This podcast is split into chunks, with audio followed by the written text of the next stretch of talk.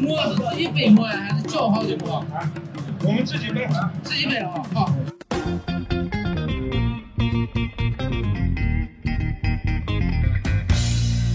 Hello，各位听众朋友们，大家好，欢迎收听新一期的掰馍会谈，我是主播小石。今天我们还是有请了我们两位非常熟悉的嘉宾，庞老师跟曹老师，我们一起来聊一聊这个庞老师他们最近新新开发的一条旅游路线啊，就不仅是自然风光很美，这个人文风情也非常的这个叫什么浓郁吧，有范儿吧。嗯，那先请两两位老师跟我们打声招呼吧。各位听众朋友，大家好，我是彭若林，呃，很高兴又跟大家见面了。大家好，我是老曹，又跟大家见面了。好，欢迎欢迎啊！那我们今天聊一个什么样的路线呢？就是庞老师最近是不是开发一条新的路线，整个把可以算是甘肃省深度游。我我能这么理解吗？因为因为你那个路线实在，首先第一个这条路线新路线非常漫长，大概跨度有有个将近十天，然后从甘肃的南部一直往这个应该应该是从东南方向一直往西北方向去。呃，是的，是的，是吧？是的从东南往西北，然后整个途经河西走廊等等等等，应该算是一个特别深度的甘肃游。呃，不敢说特别深度吧，还是有一点深度的，呃，这么一条路线，也不是一个特别新的路线，因为这个线路我们从，呃，一八年啊，一六年，我们曹老师呃跟我们这丝路研究会就走过这条线路，呃，那个线路比这个还要再深度一些。那这一次是呃，因为前三年的疫情原因嘛，这疫情结束以后呢，呃，这个线路它又呃有很多的那个我们的这个用户啊，他希希望再再走一次，那么就把这条线路线路又拿出来以后呢，又重新的啊叫重走思路。嗯，那那你也也不能从一六年开始说，是吧？要要说早，得从不是张骞老师、张骞老师是吧？张骞老师和玄奘老师，对吧？可能比他们更早的人也走过这个路。其实，呃，我我补充一下，其实它是一个呃，其实如果是了解人文旅行的话，其实它是一个非常呃常规的一个线路，就是从兰州出发到敦煌结束，其实是相当于横穿了整个甘肃，就是呃我们大家都知道的最。最关键的那个叫河西走廊，这个这个这个很大的一段区域，呃，它也是从就是甘肃这个地图呢是个哑铃状的，呃，我们也是从这个哑铃的这头到了哑铃的那一头，大概是这样子的，啊，但是呃，我们的就是庞老师这次走这个线路的中间其实是呃增加了很多，就是除了大家都知道的，比如说像嘉峪关呀、莫高窟呀这样的一些非常知名的、非常大的景点之外，其实还加了呃更多的是一些。比较小众的，然后可能呃你要去，如果你自己要去的话，可能需要花一点时间或者花一点这个就是要要比较辛苦才能够到达，或者说你是需要有专业的人带着才能看到的，呃这样的一些呃点啊，也不能把它称为景点，因为很多都是一些主要是其实还是以这种文保单位为主。对，有些是没有开放的，没有对外正式开放的那样的，呃没有宣传的石窟。那那那他既然没有对外宣传，或者说没有开放，那咱们咋进去的？如果说有人要来玩的话，呃，它还是呃，比如那个文殊山石窟，大家好多人都不知道这个地方，但是它其实也是呃，在那个嘉峪关的那个旁边有，它属于肃南县是吧？哎，属于肃北县是肃南县，在那边也是一个非常小众的一个呃一个石窟。你要去的话，那个文保员啊，你要提前联系，他们会带着钥匙，然后跟着你。上去跟你看一个，他他开一个门，然后锁一个，所有的人都要把自己的背包、手机啊放在外面，还是还是为了对这个文物进行一些保护。对他洞子比较小，他怕你转身的时候呢，背包不小心把那壁画蹭掉了，蹭掉的话，到我们就团队就走不了了。你要把它修到修到那个恢复的原始状态才可以。这个是开玩笑啊。那个文殊山石窟是在呃肃南县。呃，甘肃省肃南县，那个，但是它在嘉峪关，对，它离那个嘉峪关特别的近。它的这个石窟其实主要是北凉时期的啊比较多，然后其实有一百多个，对，有一百多个，但是我们其实只能参观，正常参观的话只能看到四个，啊，还呃还还不怎么便宜，好像这种石窟类的，它好像门票都不是很便宜，尤其是。大家比较熟悉的就是敦煌嘛，莫高窟嘛。莫高窟它好像那个门票是两百两百四十八，就是它又分呃三个档，就普通情况下一般是旺季，它每年的四月一号以后是旺季，是吧？旺季的这个门票是两百两二三八吧，二百三十八，二百四十，二百三十八里面包括呢这个两场电影，一场剧目呃一场剧目，一场环幕，高清电影，然后是有那个八个普通窟，然后然后大概带全程讲解，带来回的景交车，对，呃，淡季的话会会便宜一半。宜啊，对对好像是五折，100好像是五折140啊，还是好像是120五一百四，嗯那淡季去还是划淡季的去体验非常划算。这个洞窟呢会增加到十二个，就是参观洞窟会增加到十二个，游客也比较少。那个讲解员会带着你，会非常呃会比较仔细的去看，对你还可以互动，还可以提问题。旺季的时候是没有机会去提问的，他也他一每天他也很累。明白了，我我们刚我们刚跟这个庞老师还有曹老师，我们大概的把我们这条线路的某一些点拿出来，稍微的聊了一下。那我觉得我们应该从头开始给听众朋友们先介绍一下这条线路是一条怎么样的线路，它会途经哪些点，然后大概用时多少天，然后我们先进进行一个简单的梳理，然后我们再挨个的去介绍。呃，好的吧，咱们就呃试着给大家把这个呃来描述一下为什么要走这条线路啊？为什么要选择从那个呃要从哪里出发？我们从西安出发是吧？从西安出发的话，会是一个什么样的线路？这条线路刚才曹老师也说了，这个嗯也不是我们开发的，最早是那个公元前汉朝的时候，汉武帝派张骞派张骞出使西域的时候开发的。后来有这个卫青霍去病啊，那个打通西域以后呢，治了河西四郡，就是那个我叫叫叫呃武威、张掖，还有这个嗯敦煌啊酒泉、敦煌，然后这个西域划到了我们中国的这个汉朝的版图。呃，这么一路上这条线路，它为什么选它呢？第一个，它是这个丝绸之路的那个必经之路，然后呢，它的自然风景呀也非常的美。因为甘肃啊，是我们说这甘肃省啊，是这个全咱们中国里边比较低调的一个省，那它自然景观丰富到，呃，它有雪山是吧？我们就要要看雪山，要去新疆、西藏，其实不用那么远，那么甘肃就有雪山，有中国我们西部呃一条一条这个南一条是东西走向的这么一条山脉叫祁连山，祁连山啊就在我们河西走廊，主峰团结峰就在张掖市的张掖的这个啊城的南边，海拔多高？六千多吧，我记得是六千多啊，团结峰六千多。然后呢，呃，除了有这个雪山之外呢，那也有呃最大的这个西北最大的呃草场，一支草原叫山丹呃山丹马场啊，山丹驹马场。呃，汉朝的时候呢，就是呃我们这个国家这个国家级的那个战马驯养就是驯养基地，对吧？第一任厂长汉汗血宝马，对第一对对对，第一场第一任厂长是霍去病，大家都这哦，对对对，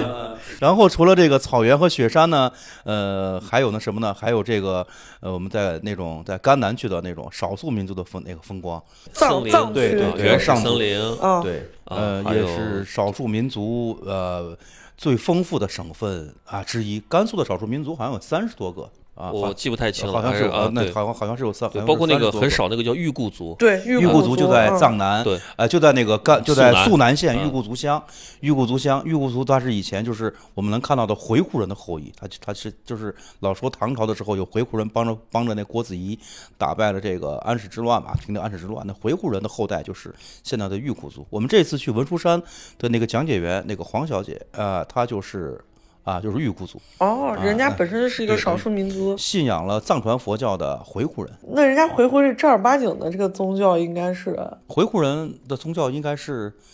他们当时后来好多就信了佛教，应该是信了佛教啊，包括那哦个呃，包括那个你去马蹄寺，马蹄寺那个呃，之前之前就是因为因为刚庞老师说了，我是从我最早第一次就是就是呃以自驾就是一站一站这样的形式走完丝绸之路，就是在一六年，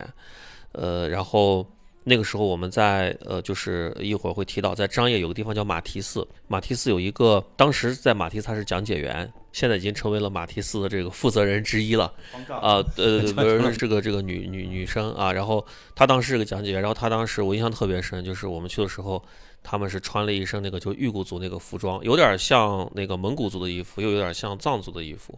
啊，那个配色呀、这样子，然后他们唱着那个就是玉骨族的那种就是呃民歌啊敬酒歌，然后再过了大概就是呃我们在一九年去的时候。啊，这个女孩已经成为了这个马蒂斯的这个负责人之一啊。对，就是就是他这个地方就基本上就是藏族、裕固族这种就是呃混居的这样的一个状态。第四也是我们的全国重点文保单位啊，文物保护单位啊。格萨尔王，格萨尔王曾经战斗过的地方。那么就是它的自然景观，我们刚说了这个草原和这个雪山，还有戈壁和一望无际的戈壁，还有这个沙漠。巴丹吉林沙漠是吧？就在那个金昌县那边，金昌有巴丹吉林沙漠。然后呢，呃，到了呃张掖以后啊，往酒泉方向呢会经过戈壁山。到了戈壁，穿过戈壁以后呢，从张掖去，然后到了这个瓜州，瓜州呢就到了，然后下一站就是敦煌。那这一条路路线也是当年玄奘啊西行去到印度取经的这么一条线路。这个瓜州是不是那个古诗“泊船瓜洲”？的瓜州，那个不是，那个是你说那个叫“楼船夜雪瓜洲渡，铁马秋风大散关”。那个瓜州在淮河边上。哦，这个瓜州是那个州多个三点水，这个州没有三点水。哦，是是是，以前叫安西，叫安西。安西，我知道。安全的安，西方的西。那那就是那个汉朝的时候那个安西四郡。汉朝的时候是河西四郡。呃，汉四郡，唐五州。汉四郡是呃武威、张掖。呃，那个酒泉、敦煌、唐五州呢是凉州、甘州、呃肃州、瓜州、瓜州、沙州，沙州，这是五州。沙州是敦煌，瓜州是敦煌北边那个县。安然后我们甘肃的名字也是从这个甘州和肃州里边各取了一个字。哦，原来是这么来甘肃，因为不能叫刮痧嘛。这，这这甘肃人民听到了会不会觉得被冒犯了？对。没有没有没有，这个这个甘我我我是甘肃人民啊，甘肃人民表示这个没有关系啊。其实呃，就是因为我我我的这个老家是在甘肃的中部，离兰州很近嘛，我长大的地方。然后呃，我我小的时候呢，呃，老人们他们会说啊，谁谁谁工作去了什么嘉峪关，去了敦煌，包括去那时候这个瓜州还叫安西。他讲到安息的时候，大家都觉得哇，就是那种好像是被流放那种感觉，就会很远很苦啊。因为我家那个地方本来就已经就很干旱了，然后我就想到这个可能还有还难道还有比我们这个地方更干旱的地方？然后一直到后来，就是我去那个地方的时候，果然是这样。就是我们为什么要去？就是现在这个很发达，为什么还要去仿古？我觉得就是当有一天你在那个那个那个嘉嘉峪关的那个关外的时候，你感到那个吹来的风。都跟你在关内出来的风是完全不一样的，那个风又又又又干又又凛冽，就像那个刀一样在你脸上春风不度玉门关，对对对。但是你在关内的时候哇，你就感觉又很，它有水草有湿地，完全是不一样。所以，呃，就是甘肃这个地方，就是除了没有大海。啊，它的地理的这个就非常的丰富，所有的这个自然景观呀，都有，就是在内地我们看得到的、看不到的，都都都有。甘肃竟然有一个地方，它有一亚热带气候，在那个陇南那边，陇南探昌再往南边去，它那个有亚热带气候，那就是那个陇呃，就是陇南县探昌啊那些西河那边，它很很舒服。对，之前咱们聊天水的时候，不就说陇南风光就天水是小江南，对对，极其好，降雨量能达到八百多，跟跟陕那就跟陕西这边差不多了。呃，但是刚才那个曹老师说的。呃，你到了这个，我们就说这个，呃，嘉峪关以后呢，出了嘉峪关呢，到敦煌的年降雨量大概是八十毫米不到吧？八十，四十还是八十毫米？差了一蒸发量是年蒸发量是两千四到两千八，就到那儿去以后啊，你会觉得衣服干得非常非常快，哪怕你不在太阳底下放，只要你只要你敢洗，他就敢干。这是我那个上大学的时候，然后我同学他当时是被这个敦煌所吸引，然后去了敦煌了。然后他去完之后回来就跟我说，最大的感受就是他觉得他一天能敷十张面膜都顶不住。他说那个脸就干的，你像我们当时在北京，我觉得北京已经是很干了，但是他说敦煌那边比那个北京还要再干旱。对，它的那个蒸发量非常大，那个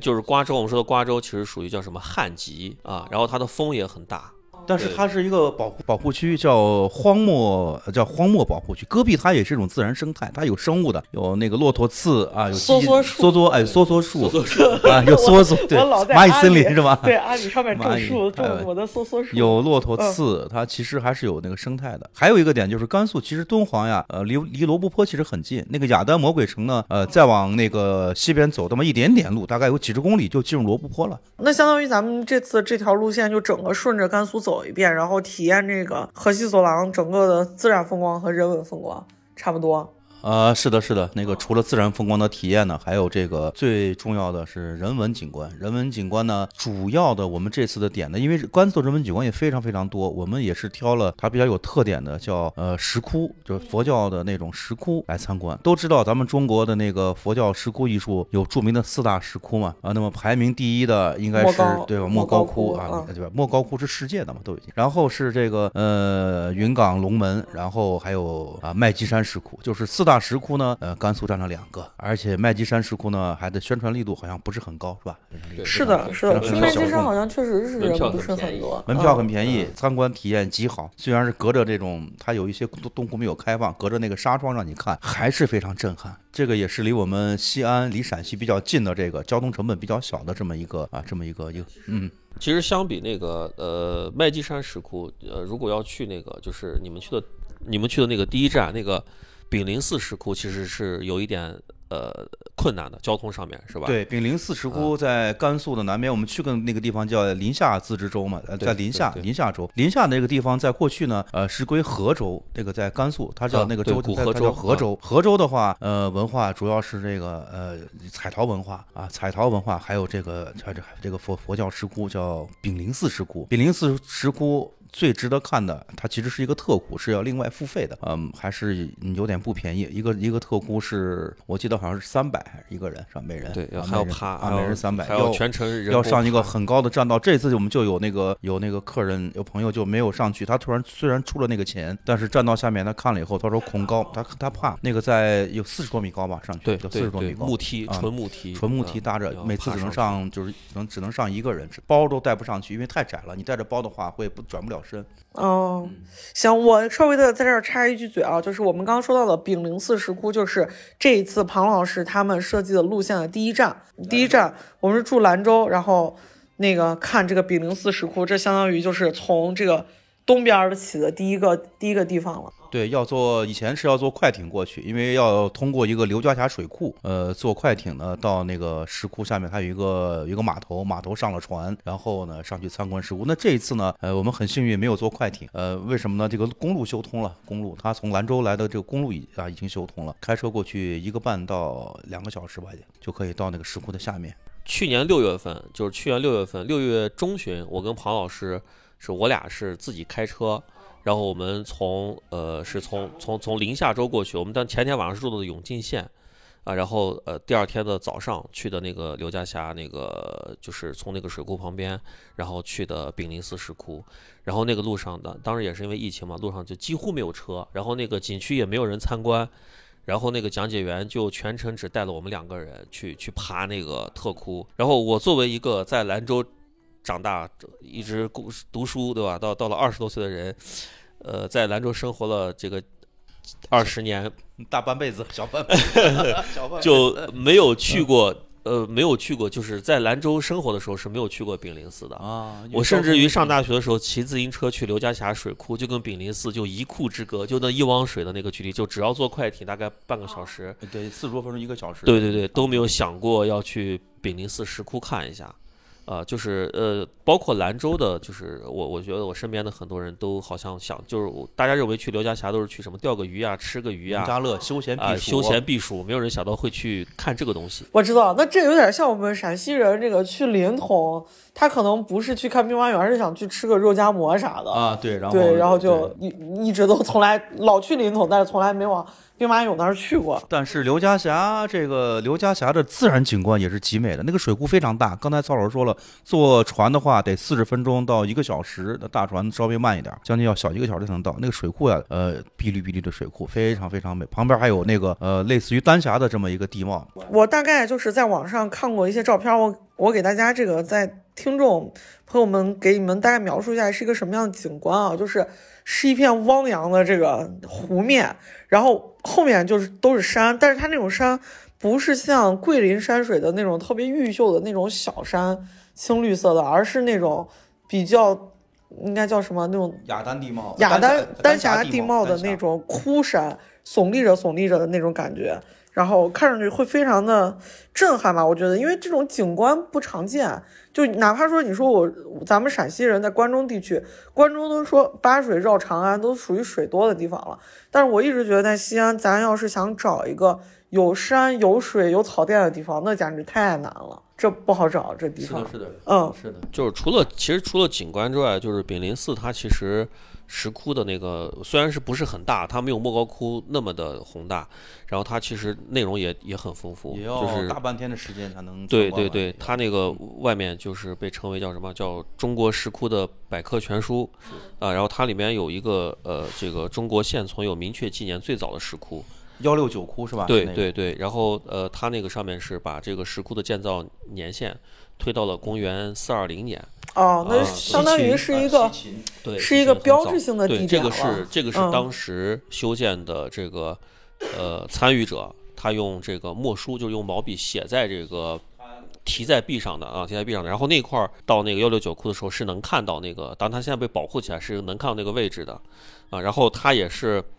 我们都知道的这个丝绸之路的那个当年我们几国联合申遗的那个遗产的，就跟我们小雁塔一样，也是文化遗世界文化遗产之一。哦，相当于是是联合联合申遗了。对对对，是一个呃非常重要的一处遗址点。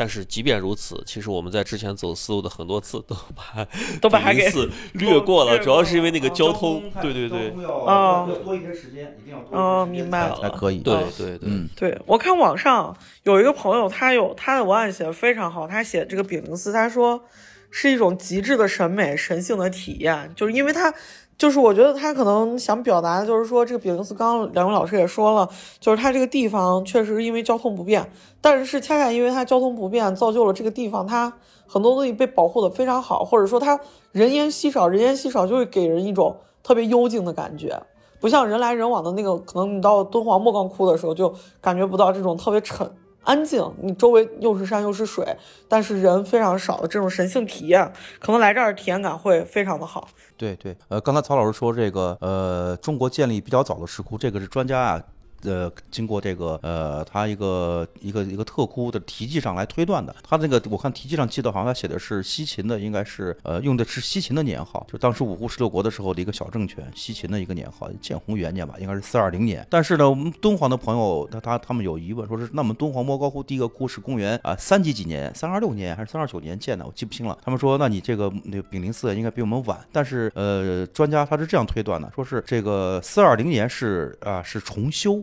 四二零年如果重修的话，它的建成时间是应该早于这个时间的，哎，早应该在一百年啊，应该是早于四二零年这么一百年的这么一个这么一个时间段，应该是啊早于炳灵寺的。那这在这一块呢啊，炳灵寺跟莫高窟中间呀，他们还在打官司。哦，这就这很难考证，你说这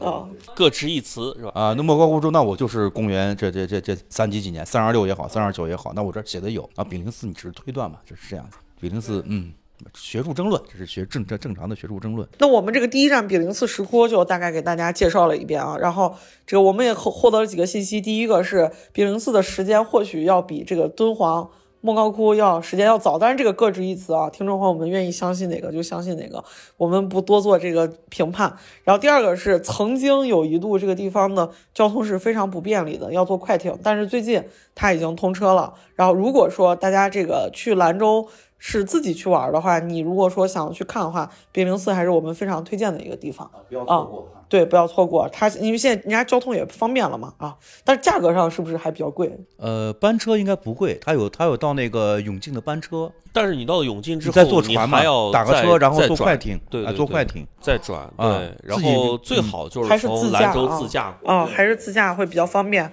要不然你如果说没有自己的出行工具的话，可能会比较波折。我一直觉得，就是像这种，就是虽然看上去有交通工具，但是最好自驾，因为它交通工具来回时间不一定，它时间成本很高，对，它很容易把你撂到那儿了，然后万一你回不来了，这这还尴尬。码头没船了，你就得自己游回去。对对对，这就很尴尬。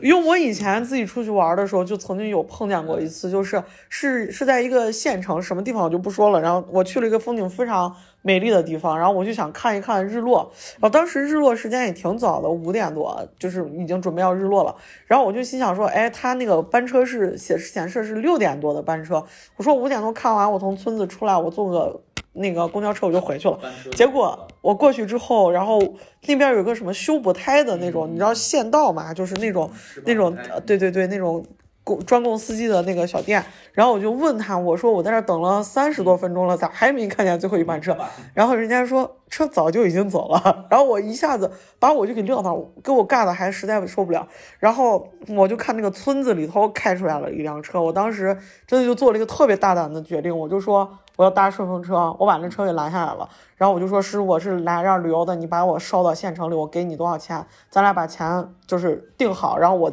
又绕了一圈，把他那个车牌又是拍又是啥，反正那师傅。嗯他应该也没有什么歹意，他他也就默许了我这种行为。然后我上了车之后就还是很警惕嘛，因为你想，你毕竟坐一个陌生人的车，他把你带到哪儿都不一定。然后我那个导航就没有关过，就是一直开着导航，我就在时刻的看他是不是按照既定的路线在行进。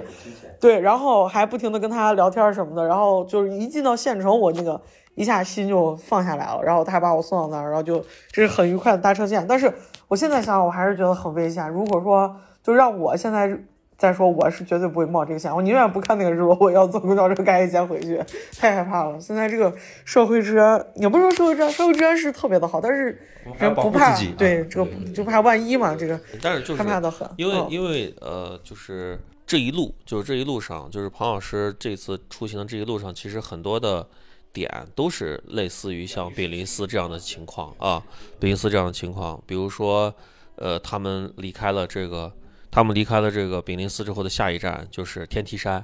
对吧？天梯山石窟是也是在水库的旁边，黄杨黄杨黄黄杨河水库。对，然后我们就其实如果你呃经常去访古的话，你会发现一个特别有意思的一个现象，就是这种大型的石窟基本上都是建在河流的旁边，然后这些石窟呢。呃，在应该是在建国之后，对吧？在在四九年之后，或多或少搬迁呀、保护啊，都和这个河流上要建立水库有很大的关系啊。然后呃，我们要说这个天梯山就是这样的一个情况，它呢是在黄洋河的旁边，呃，它的这个大佛的脚下就是曾经的丝路的应该是古道。啊，站在那个黄洋水库的边上，你是能够看到远处，就是真的是祁连山是连着天的。然后三四月你去的时候，整个呃祁连山上面就是白白的一片，然后远处像一面镜子一样，在反着那个太阳光，非常的漂亮，啊！但是当年就是我们现在看到这个天地山石窟，就剩一个大佛了，对大佛的这个面前围了一道像屏风一样的一个这个保护的堤坝，一个拱形的一个一个坝，对对，因为挡在外面了。对，因为当年修建水库，这个大佛被要被淹没。啊，就是设计完之后发现，就跟那个呃很多这个我们计算那个水库那个是是计一样的。算错误了，比如我们的呃三门峡啊，三门峡，对对，然后就被淹没，然后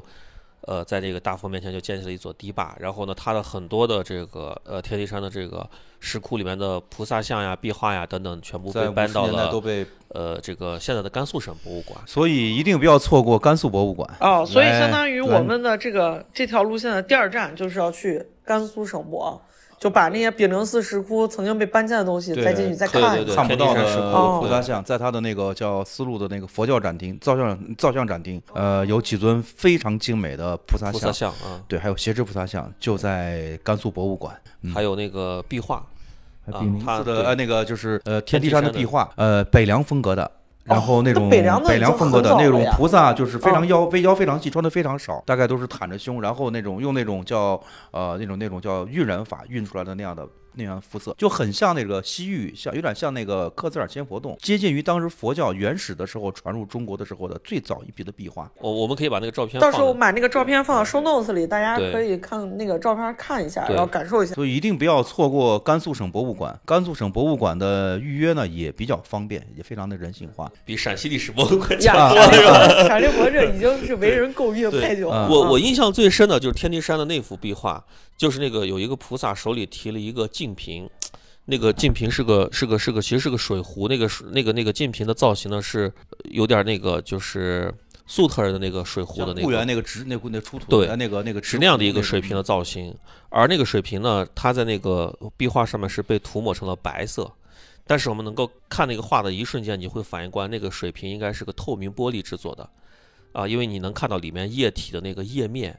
啊，就是那幅画特别的震撼，我觉得特别震撼，就是我能看到就是大概几千年前，对吧？呃，一千多年前，这个当时的这个画师或者说画匠，他们呃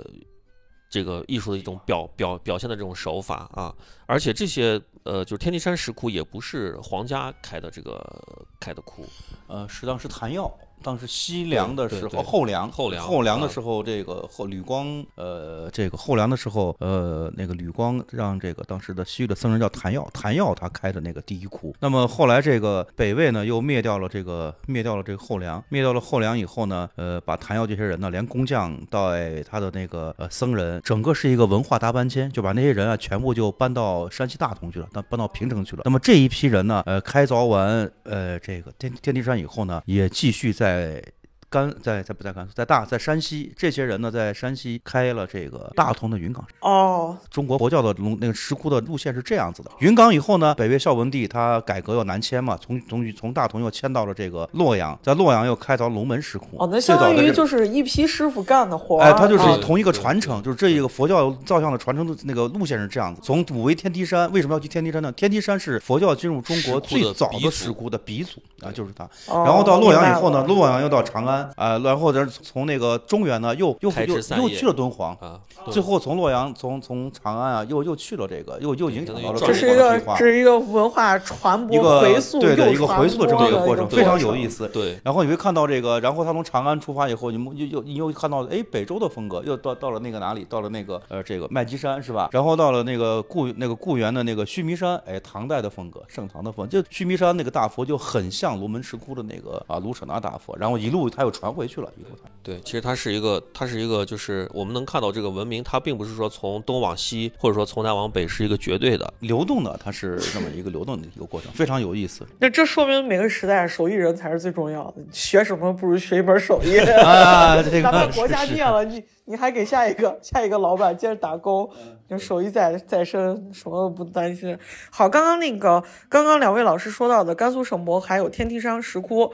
都是我们这条线路的第二站。然后第二站我们是从这个兰州一直到武威，住在武威，然后看这两个地方。这两个地方听，但是我听上去感觉内容非常的多。我们是那那第那这个设计是早上去甘博，然后下午去天梯山石窟。嗯，是设计是这样子的，设计是呃，在兰州，如果在兰州集合的话，呃，用一天的时间去，哎，我看上午去半天时间去甘博，然后呢，甘博结束以后出发就去天梯山，是是这个样子的。因为天梯山的内容其实嗯嗯，没有它不是那么丰富富，它不是那啊么，我们现在能看到的只有那个大佛。哦，啊明白了对。但是它很重要，因为这个所有东西都是从它这儿来的。对，就很多的这个很多的这个朋友可能不能理解，说这个地方就这么一尊大佛，而且这个大佛呢也是被呃现在也是在九三年修复的，缮九三年我们的那个敦煌研究院的那老师啊，他去呃重新修复的，历代修缮，然后大家就会有一个疑问，说我们跑了这么远的路，而且它我们从那个高速下来之后，从那个黄杨镇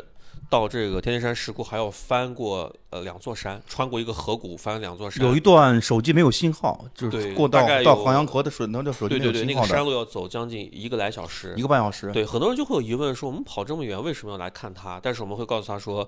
这个石窟是当年呃北凉王叫沮渠蒙逊，对吧？沮渠蒙逊然后请的谭耀和他的这个这个班子哦哎一起来做的 团。队整个这个对团队这个团队来做的 那那那大家会说啊，谭耀是谁？谭耀是谁？谭耀不重要。呃云冈石窟知道吗？啊，云冈石窟知道，对，是他谭耀开了五个窟啊。你去云冈非常这个大的五座窟，对吧？叫谭耀五窟，就是他主持开建的。所以这么一说之后，大家哦，对吧？就就就反应过来是这样。然后而且这个天梯山旁边那个城市武威市，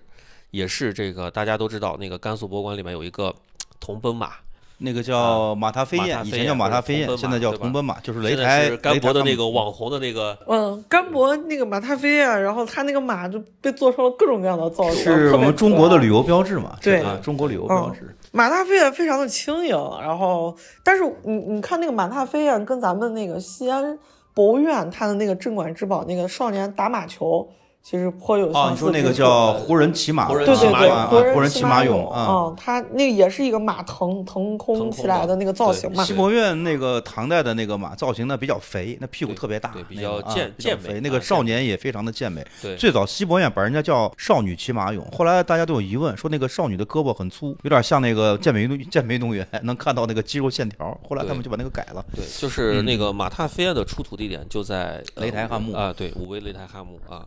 武威市今年啊，它有一个新的博物馆，呃，重新那个开了，叫啊武威博物馆。武威博物馆里边，它呃展出了二零二二零是今年是哪一年？二零二二年、二一年有一个考古十大发现，就是吐谷浑那个啊吐谷浑墓的吐谷浑这个呃王国的整个的那个贵族墓地，在他那个在就就就武威的那个南南山北山上南山上被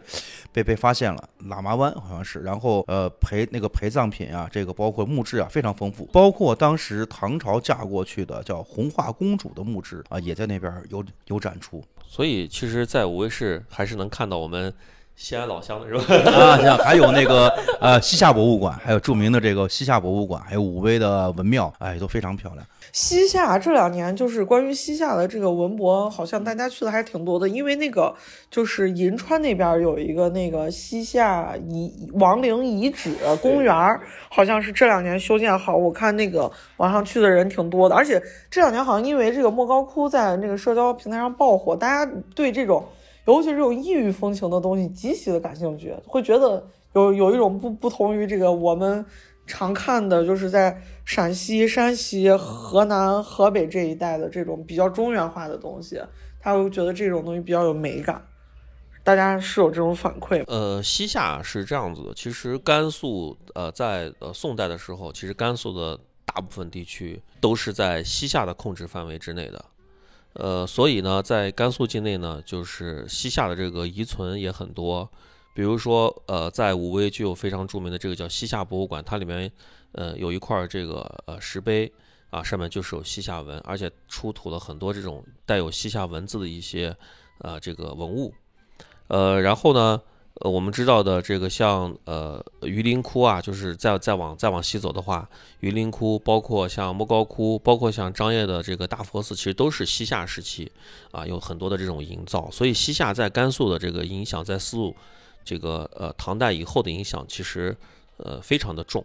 啊，非常的重。然后呃我们在呃武威的话，就是呃除了这个庞老师说的这个呃西夏博物馆。呃，还有这个雷台汉墓是吧？呃，还有这个呃西夏的那呃那个武威的那个文庙，文庙能看到很漂亮的当时的留下的雕版印刷的，它有一个印刷博物馆，呃对，呃，有雕版印刷的佛经，还有一些这个啊西夏文的雕版印刷的佛对对，经，其实，在武威还有一个非常重要的东西叫做三套车，吃的这个面行面，还有那个叫什么福那个福茶是吧？呃，人家也喝福茶吗？西北都喝呀。对哦，西北都喝福茶北都喝呀哦它，的那个福茶里面会放一点调料，那就是那就是这两年贼流行那种罐罐茶嘛，跟烤个呃枣，比那个罐罐茶好。喝，对哎，比罐罐茶还比罐罐茶还好对，它。里面会有枣，然后放一点，就它是煮出来的，然后放点，就是它是呃，你要是去那个餐厅吃那个三套车，它是就是给你一个那种暖瓶，知道吧？我们小时候用那种暖瓶，里面就装的就是那个，对，就装的就是熬制好的这个呃茯茶。你喝的话，它会发甜，里面是放糖的，然后有枣味儿，然后还放一点调料。我曾经有一个那个兰州的朋友，就是甘肃朋友，然后回西安给我带过他们那儿特产，叫三炮台。哦，八宝茶，哦，八宝茶。那这个跟这个三炮车跟这个三炮台三套车，哦，三套车。那这个三套车这个面跟咱陕西面有啥区别？它上面浇的汤是卤的，是一种那个比较那个汤汁儿带一点那个粘度，勾着芡的，这个叫醒面。然后呢，还有一个切了薄薄的肉片，那卤了那个卤的那个卤肉，切成白白的肉片，有点像咱的那个叫。有点像白切，像有点像那个四川的蒜泥白肉是吧？有点像那个对，然后再有这个茶，这三个是一套，所以叫哦，所以叫三三套车。哦，嗯明白了。这个我发现好像有好些地方吃那个面，他们的那个浇头都会勾芡。是是，嗯但是是但是我好像有点吃不太惯。我在山西吃过这种，就就是有他那个，是吧？有点对对对有点糊。然后有点糊住，然后主要是拍照不是美观。这个我我 我我我理解啊，就是就是为什么会有这这这三种东西呢？第一个呢，它像那个呃，它那个面里面那个浇头上面那个它里面有勾芡，这样的话呢，它这个能够保温，因为西北啊它还是比较寒冷的。比较保温，而且呢，一锅那个卤子煮着，感觉那个就很很热，很热乎，是吧？吃了之后人就很暖和，马上就就就就暖和了，不失温了。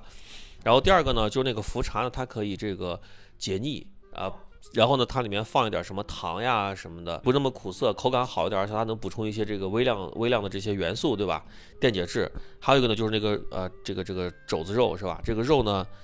就对吧？蛋白质能量的来源嘛，对吧？所以这个我觉得其实它也是跟之前那个丝绸之路上大这个这个大家都在来回的这个行路走路有很大的关系。它这个吃起来很快。做起来不麻烦，就跟那个牛肉面一样，保温时间长。对，而且这这我都能想象到，这都可以流水线做。对，吃的很顶，对吧？吃的很顶。一个打面，一个打汤，一个撇肉，对对，面一吃，马上这个就就就就就就有劲儿了，人就对，可以一路走到这个张掖去。好好吃的地方，你发现了没有？在之前没有互联网不是很发达的时候，都是司机发现的。沿途那些长途司机啊，这些啊市区的这些他们这些就经常跑车的人，他们知道什么地方会呃有一些比较特色的那个那个小吃。我们刚刚说了，我们第一天是去炳灵寺，然后第二天是到甘肃省就看甘博，还有天梯山石窟。那我们第三天是来到这个武威博物馆、西夏博物馆，还有这个凉州的文庙、雷台汉墓。嗯，这一天行程是比较满的。然后我在那个社交媒体上看到，就是有很多这个深度游爱好者，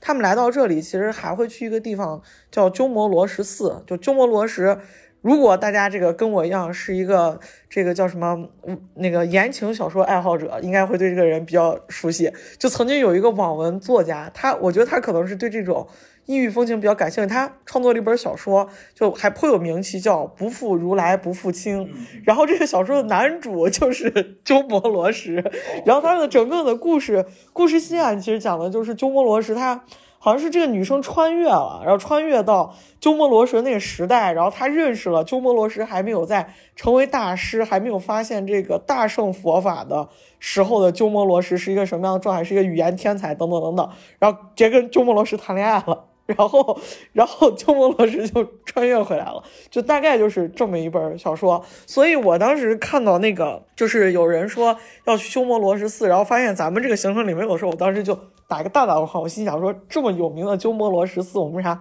不去看一眼呢？这个地方。就是这么一个疑问。罗什寺呢，在鸠摩罗什是很传奇的一个，呃，是一个僧人。呃，他的父亲好像就是一个，呃，对，就是高僧。后来在是在高昌国的时候，是在龟兹国，在龟兹国被龟兹王后来就给留下了。留下以后呢，呃，还结了婚，然后生了就生了他。后来他的父母好像都。就是在在生了他以后，还都出了家。那他也是一个，对吧？他是一相当于从从小浸淫这个对对佛法当中。呃，我们的几大遗经家之一嘛，除了玄奘，玄奘之前呢就是呃鸠摩罗什。我们。比较熟悉的一部佛教经典叫《金刚经》的最好的版本就是啊鸠摩罗什翻译的那个那个起头写的是叫瑶琴三藏法师啊鸠摩罗什译。呃，当时他在那个呃武威的时候，在那个地方叫应该是后梁吧，是被吕光被吕光控制住以后啊，他不让他不让他再往内地去，在当时的这个凉州啊待了很长时间，就是现在的武威。嗯，后来是那个谁，后来是后秦啊，后来是后秦发动了这个。啊，这个灭灭梁战争以后啊，就是说把那个把梁把后梁灭掉以后，连人带后。对，就是带带连和尚带知识分子全部又掳到了这个长安。我们西安有一个著名的地方叫草堂寺，草堂寺里就是鸠摩罗什后来来到长安以后翻译佛经的地方。他去世以后啊，也就埋葬在草堂寺。有一个著名的有一个灵塔，就是那个里边有一个石塔，就是鸠摩罗什的舍利就葬在那个里边。这长安八景之一就是草堂烟雾。对对，草堂烟雾现在没有了，里边放了一个干冰制那制造机。哦，原来我真以为那是烟雾，因为好多朋友去那儿说，哎，今天看到长安。八景什么草堂烟雾啊，干干干冰机，干冰机。那个，因为烟雾年代久远，它底下那个地下资源已经地下的环境变了，变了以后烟雾出不来，大家很很着急啊。这没有烟雾怎么办？对吧？挺好的，这个造型也也蛮好，意境到了，就就是这个意思。但是我我对鸠摩罗什印象最深的就是那个三寸不烂之舌啊，他说他对他能说嘛，特别能说。他那个他那个去世之后，然后。呃，他那个就是舌头会有一种舍利出来，对对对对对，舌舌头就没有没有那个颇为传奇，对对有点传奇。然后还有一个就是结婚我记得呃，对对对，别人质疑他说你是这个出家人，你是个僧人，你怎么可以结婚？然后呢，这个鸠摩罗什就是拿起一把钢针是吧，吞到了这个嘴里，然后说是我可以这样做，你可以吗？大概是这个呃，这个故事是这样子的，后秦那个那个姚苌啊，把他就把要那个把他到长安以后呢，呃，就给他赐了很多美女。就是这样，赐了很多美女，赐了很多美女呢。然后他说，他明明知道是出家人，还要赐美女。赐了美女以后啊，你这美女还不能对吧？你还得要发生点什么才才可以。那么皇帝他是要检查的，是要是要检查的，就是看你这个人对我忠心不忠心。你的佛法不重要，测试，哎，呃，非常忠心。然后他就跟美女发生了很多的这个这样的故事。你刚说那个穿越小说呢，就可能跟这段描述它是有关系的，因为史书记载他是呃呃是有那那个按佛法来说呀，这个他们有戒律是不能进这个啊不能进女色嘛。但是他不但进了，还是而且跟不是跟一个人进了，这个就这个不能再说了，他就不就不能播了。然后他的弟子就很眼馋这个事儿，说是这门女这个事儿怎么就很眼馋，我以为是弟子会指责师傅说你这个不坚持。说为啥你能有，那我们为什么就不能有呢？那师傅就拿出来了一把针，说他一把钢针就吞下去了，说是你看我能吃一把针，你能。你能吃吗？你能吃，那你也可以。那弟子就知难而退了。这去世以后呢，因为他特别能那个是呃佛佛教里面他们有一种才能叫辩才啊，比如这个玄奘就就就就善于辩论。他在那个纳兰陀寺的时候参加过无遮大会，是吧？把印度南亚半岛的所有的高层全部就给辩倒了，是从相当于什么佛佛佛佛教界大众佛教界就是那个叫 这佛教界奇葩说，佛教界的叫什么？叫博士论博不叫博士论文答辩是吧？叫论文答辩，然后全部都都辩倒了。鸠摩罗什呢也是，呃，他也是后来也是比较辩才的一个人。去世以后，据说是他的舌头烧出来的舍利啊，这个就嗯就有一些这个传奇性的啊在里面了。他也是咱们佛教的这个叫什么呃两叫两大宗的呃开宗的祖师，都知道那个佛教有好多宗嘛。我们比如净业寺是那个是律宗，他的这个草堂寺就是叫三论宗和俱舍宗的祖庭。哦，那那那鸠摩罗什他当年是从呃，现在是我们说是叫新疆嘛，就从他的那个出生地秋瓷啊对龟兹来到了这个到凉州，呃，这这一路应该也是走的是从河西走廊走的是南线或者是北线，啊南那个北线就是呃从新疆秋瓷，呃然后到那个哈密，哈密过新津峡过来，还有一条线就是走且末那边过啊，来。对且末啊，走且末走那个若羌且末，但是他还是要从还是要还要经过敦煌，敦煌是必经之地，他要进这个呃玉门关，哦，相当于他要走这个关卡，对肯定要进来。对对对，那那我们还是没有讲为什么没去鸠摩罗鸠摩罗什什寺太新了。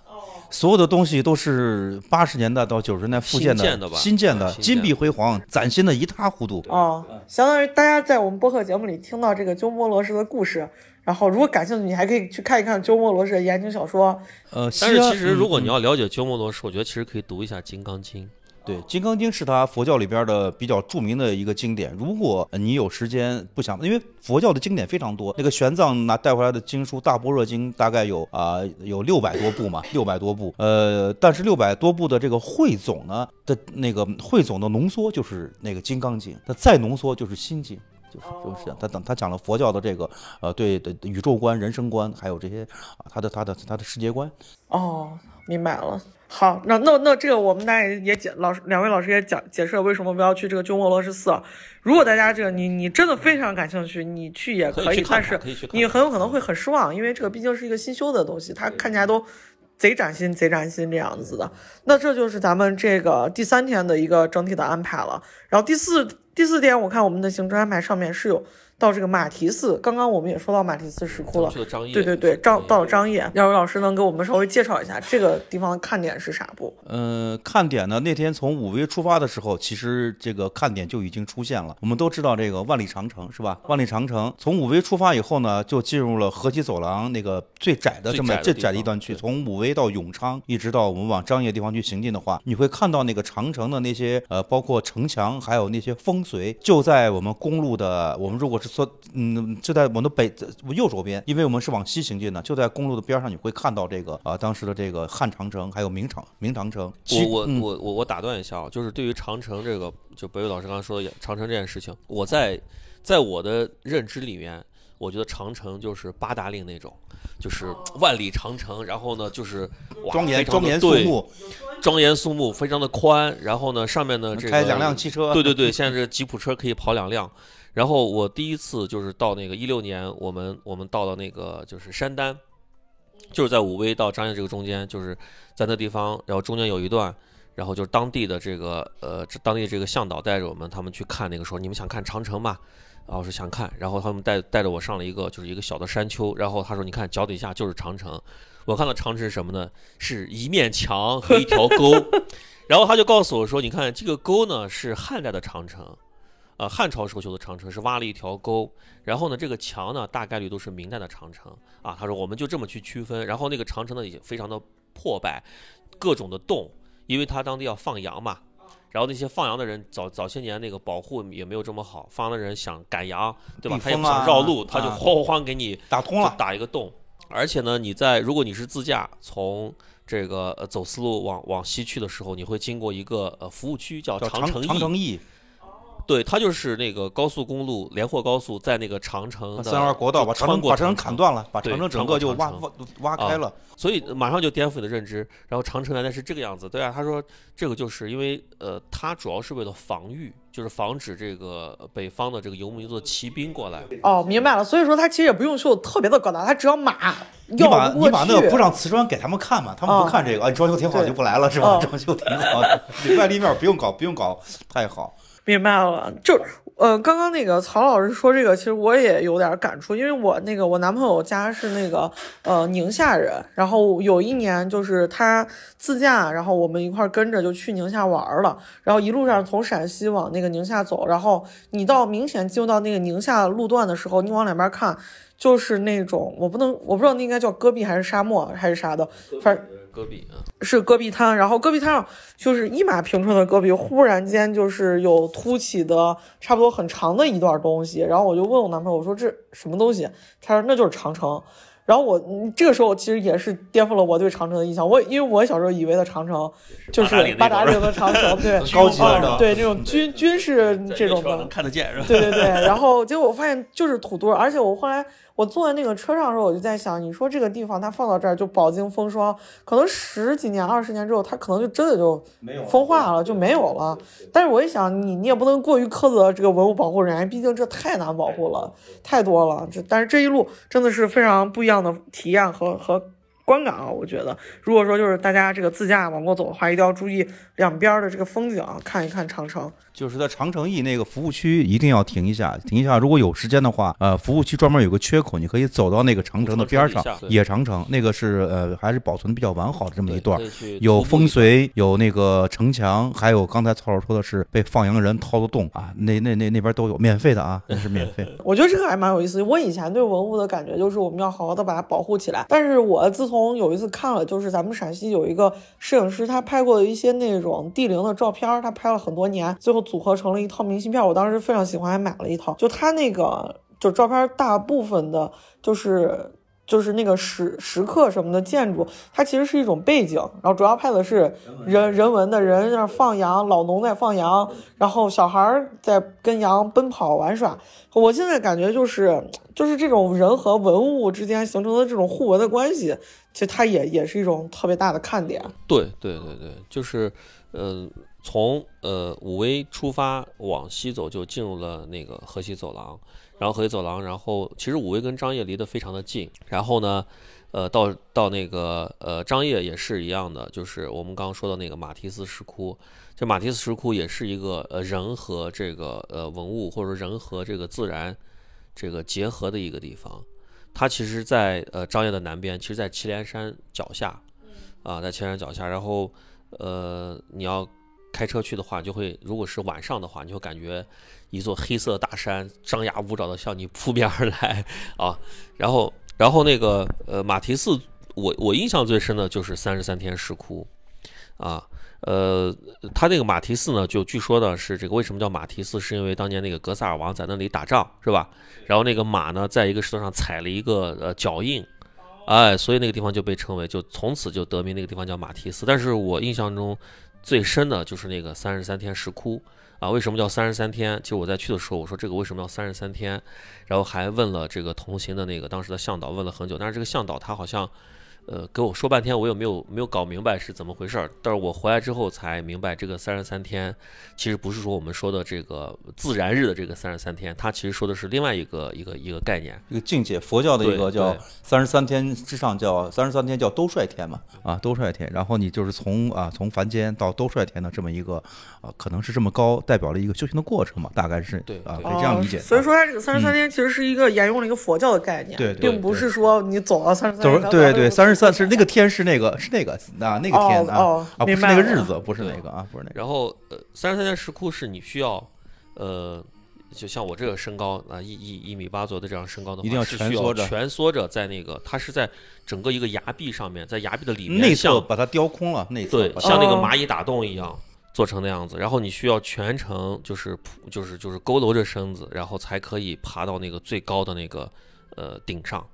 啊，但是它那个顶上呢，其实它现在是一个呃藏传佛教的一个石窟，它本来就是藏传佛教马蹄寺是一个藏传一个藏族自治乡，对啊，它是一个马蹄寺乡是，这样的啊。然后呃，如果呃你去了马蹄寺，就不远万里啊，去了马蹄寺，一定要去自己去爬一下三十三天石窟，去感受一下。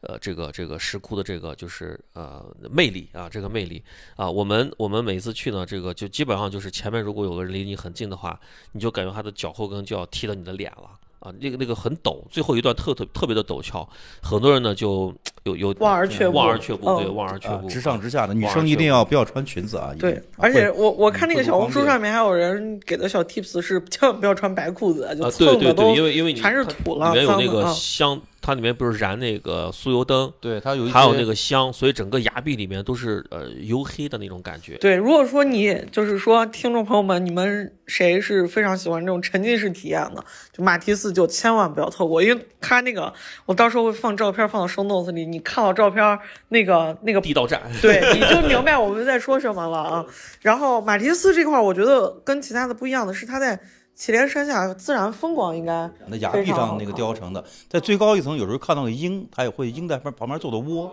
还有老鹰在在在旁边飞。我天哪老鹰啊，它是呃，就是马蹄寺呢，其实它已经进到了祁连山腹地了吧算是呃，对对对对对，就是这样的一个地方。而且呢，呃，它呢其实也跟中原有很大的关系。当时因为战乱，是有中原的一些这个当时的这个呃这个这个中原人士，然后到了这个地方啊，然后觉得这个地方啊自然环境还不错，然后安居下来。那祁连山脚下嘛，啊，对对水草丰对，茂，所以其实它千丝万缕都跟都跟长安或者说都跟西安有着各种各样的关系，不能割开啊的这种。对，没有办法去割舍啊。所以我们在在就是我们在马蹄寺去讲这个丝绸之路历史也好，或者说呃这个马蹄寺由来也好，或多或少还是会还是会提到长安啊，这个是没有办法去避开的一个话题啊，没有办法去避开一个话题。他们那边是河西走廊是丝绸之路，那么我们长安是啊丝路的起点嘛。我看这个就是呃马蹄寺距离张掖市区好像不是很远，对吧？呃，开车一个多小时吧。开车一个多小时，那相当于还是一个比较轻松的行程啊。嗯，对。啊，你坐车没那么辛苦。因为在张掖的时候，一般会安排到呃一到两个晚上，一到两个哦。，因为张啊掖这边我看行程是比较比较紧凑的。有这个张掖有呃大佛寺，就是那个西夏的皇家寺庙，呃最大的木木雕的那个木质的那种木啊叫这不是什么最大的木胎泥塑的卧佛啊，对。啊木卧佛木胎是啥意思就是？它的骨架是木头做的，头做了一个大的龙骨架子，然后外哦外面塑上泥塑，对哦呃，，它明白。里面是它那个大佛的肚子是空的，里面会装一些这个呃金藏装藏，里面比如说有一些经书啊，有一些这个肚子里会放一些边有一些这个对对宝物金银财宝，对对啊，我们可以这样去理解主要啊是经书，主要对主，要然后这个大佛寺呢，就是我们刚刚说的西夏，其实它是当时西夏时候的国寺，就是皇家，呃，这个我们可以认为是皇家出资啊新建的这个寺庙，啊，它也是呃，应该是目前世界上我们能够看到的最大的卧佛吧，对啊，最大的卧佛，呃，它的这个历史从呃西夏这个时候追溯，然后一直到近代，像呃这个清代啊，像康熙、乾隆他们都给那都都都都对对提过牌匾啊，这样子啊，而且它非常方便，就是它就在市区，哦，它就在市区。哦张掖市中心，就就在张掖市中心。哦，那如果大家这个出去自由行到张掖，千万不要错过大佛寺啊。呃，还有一个就是去大佛寺参观完这个大佛以后啊，一定要转到后面看一下它的壁画。壁画里边会看到当时呃的那个应该是明代之前的壁画《西游记》，关于《西游记》题材的。这个应该是在吴承恩写《西游记》之前就已经有了有了这么一个故事。哦，那就相当于说，这这个这个传奇小说就是已经被人创作过了，然后最后吴吴承恩他是总结啊，总结啊对糅它是合了一下，应该呃应该是这么讲，就是你在那个壁画里面能看到这个呃能看到猪八戒，猪八戒很勇猛这样啊，猪八戒，猪八戒很嗯勇猛对啊，沙僧也很勇猛。对。呃，这个孙悟空呢，也啊，也对吧？也很厉害，啊对对对，也很厉害。就是他能，你能看到，就是有可能啊，就是《西游记》可能就是民间的传说，然后吴承恩呢做了一个呃归纳总结、优化，啊做做了优化，嗯和优化啊做了优化。明白了，这个还还是非常值得一看，而且很小众啊。我看那个小红书上面，就是给马蹄寺还有还有这个大佛寺的这个攻略也不是特别的多。带上手电筒，一定要带上 啊，要不然你看不到，它那个灯不是很亮，那个灯。好，那咱们这个马蹄寺、大佛寺这个还要看这个丹霞地貌丹霞是另外一天，因为从丹霞看完以后，你就从丹霞就出发了。哦，就直接就接着往呃这走了。参观完呃大佛寺，参观完三十三天以后，你回到张掖市区，然后呃看大佛寺寺，大佛寺哦参观完以后你休息，然后张掖市区还有一个著名的钟楼啊啊钟楼楼对叫镇远镇远楼啊镇远楼对对。啊，非常漂亮，绣的是木构的明代的呃张掖的这个这个钟楼，那它那个张掖的钟楼跟咱西安的这个钟楼区别大吗？呃还是有点区形。制比较小，嗯有点啊像就首先这个从规模上来说，要比西安的钟楼要小。小一圈啊，啊小一些嗯，呃，就是张掖其实它很关键啊，它叫甘州嘛，它古代的名字叫甘州啊。那么呃，它其实最早在汉代的时候呢，这个霍去病。呃，这个打通了这个河西走廊，对，所以把它，它是整个河西走廊最最最富饶的地方对对对，最富饶也是最那个，就是呃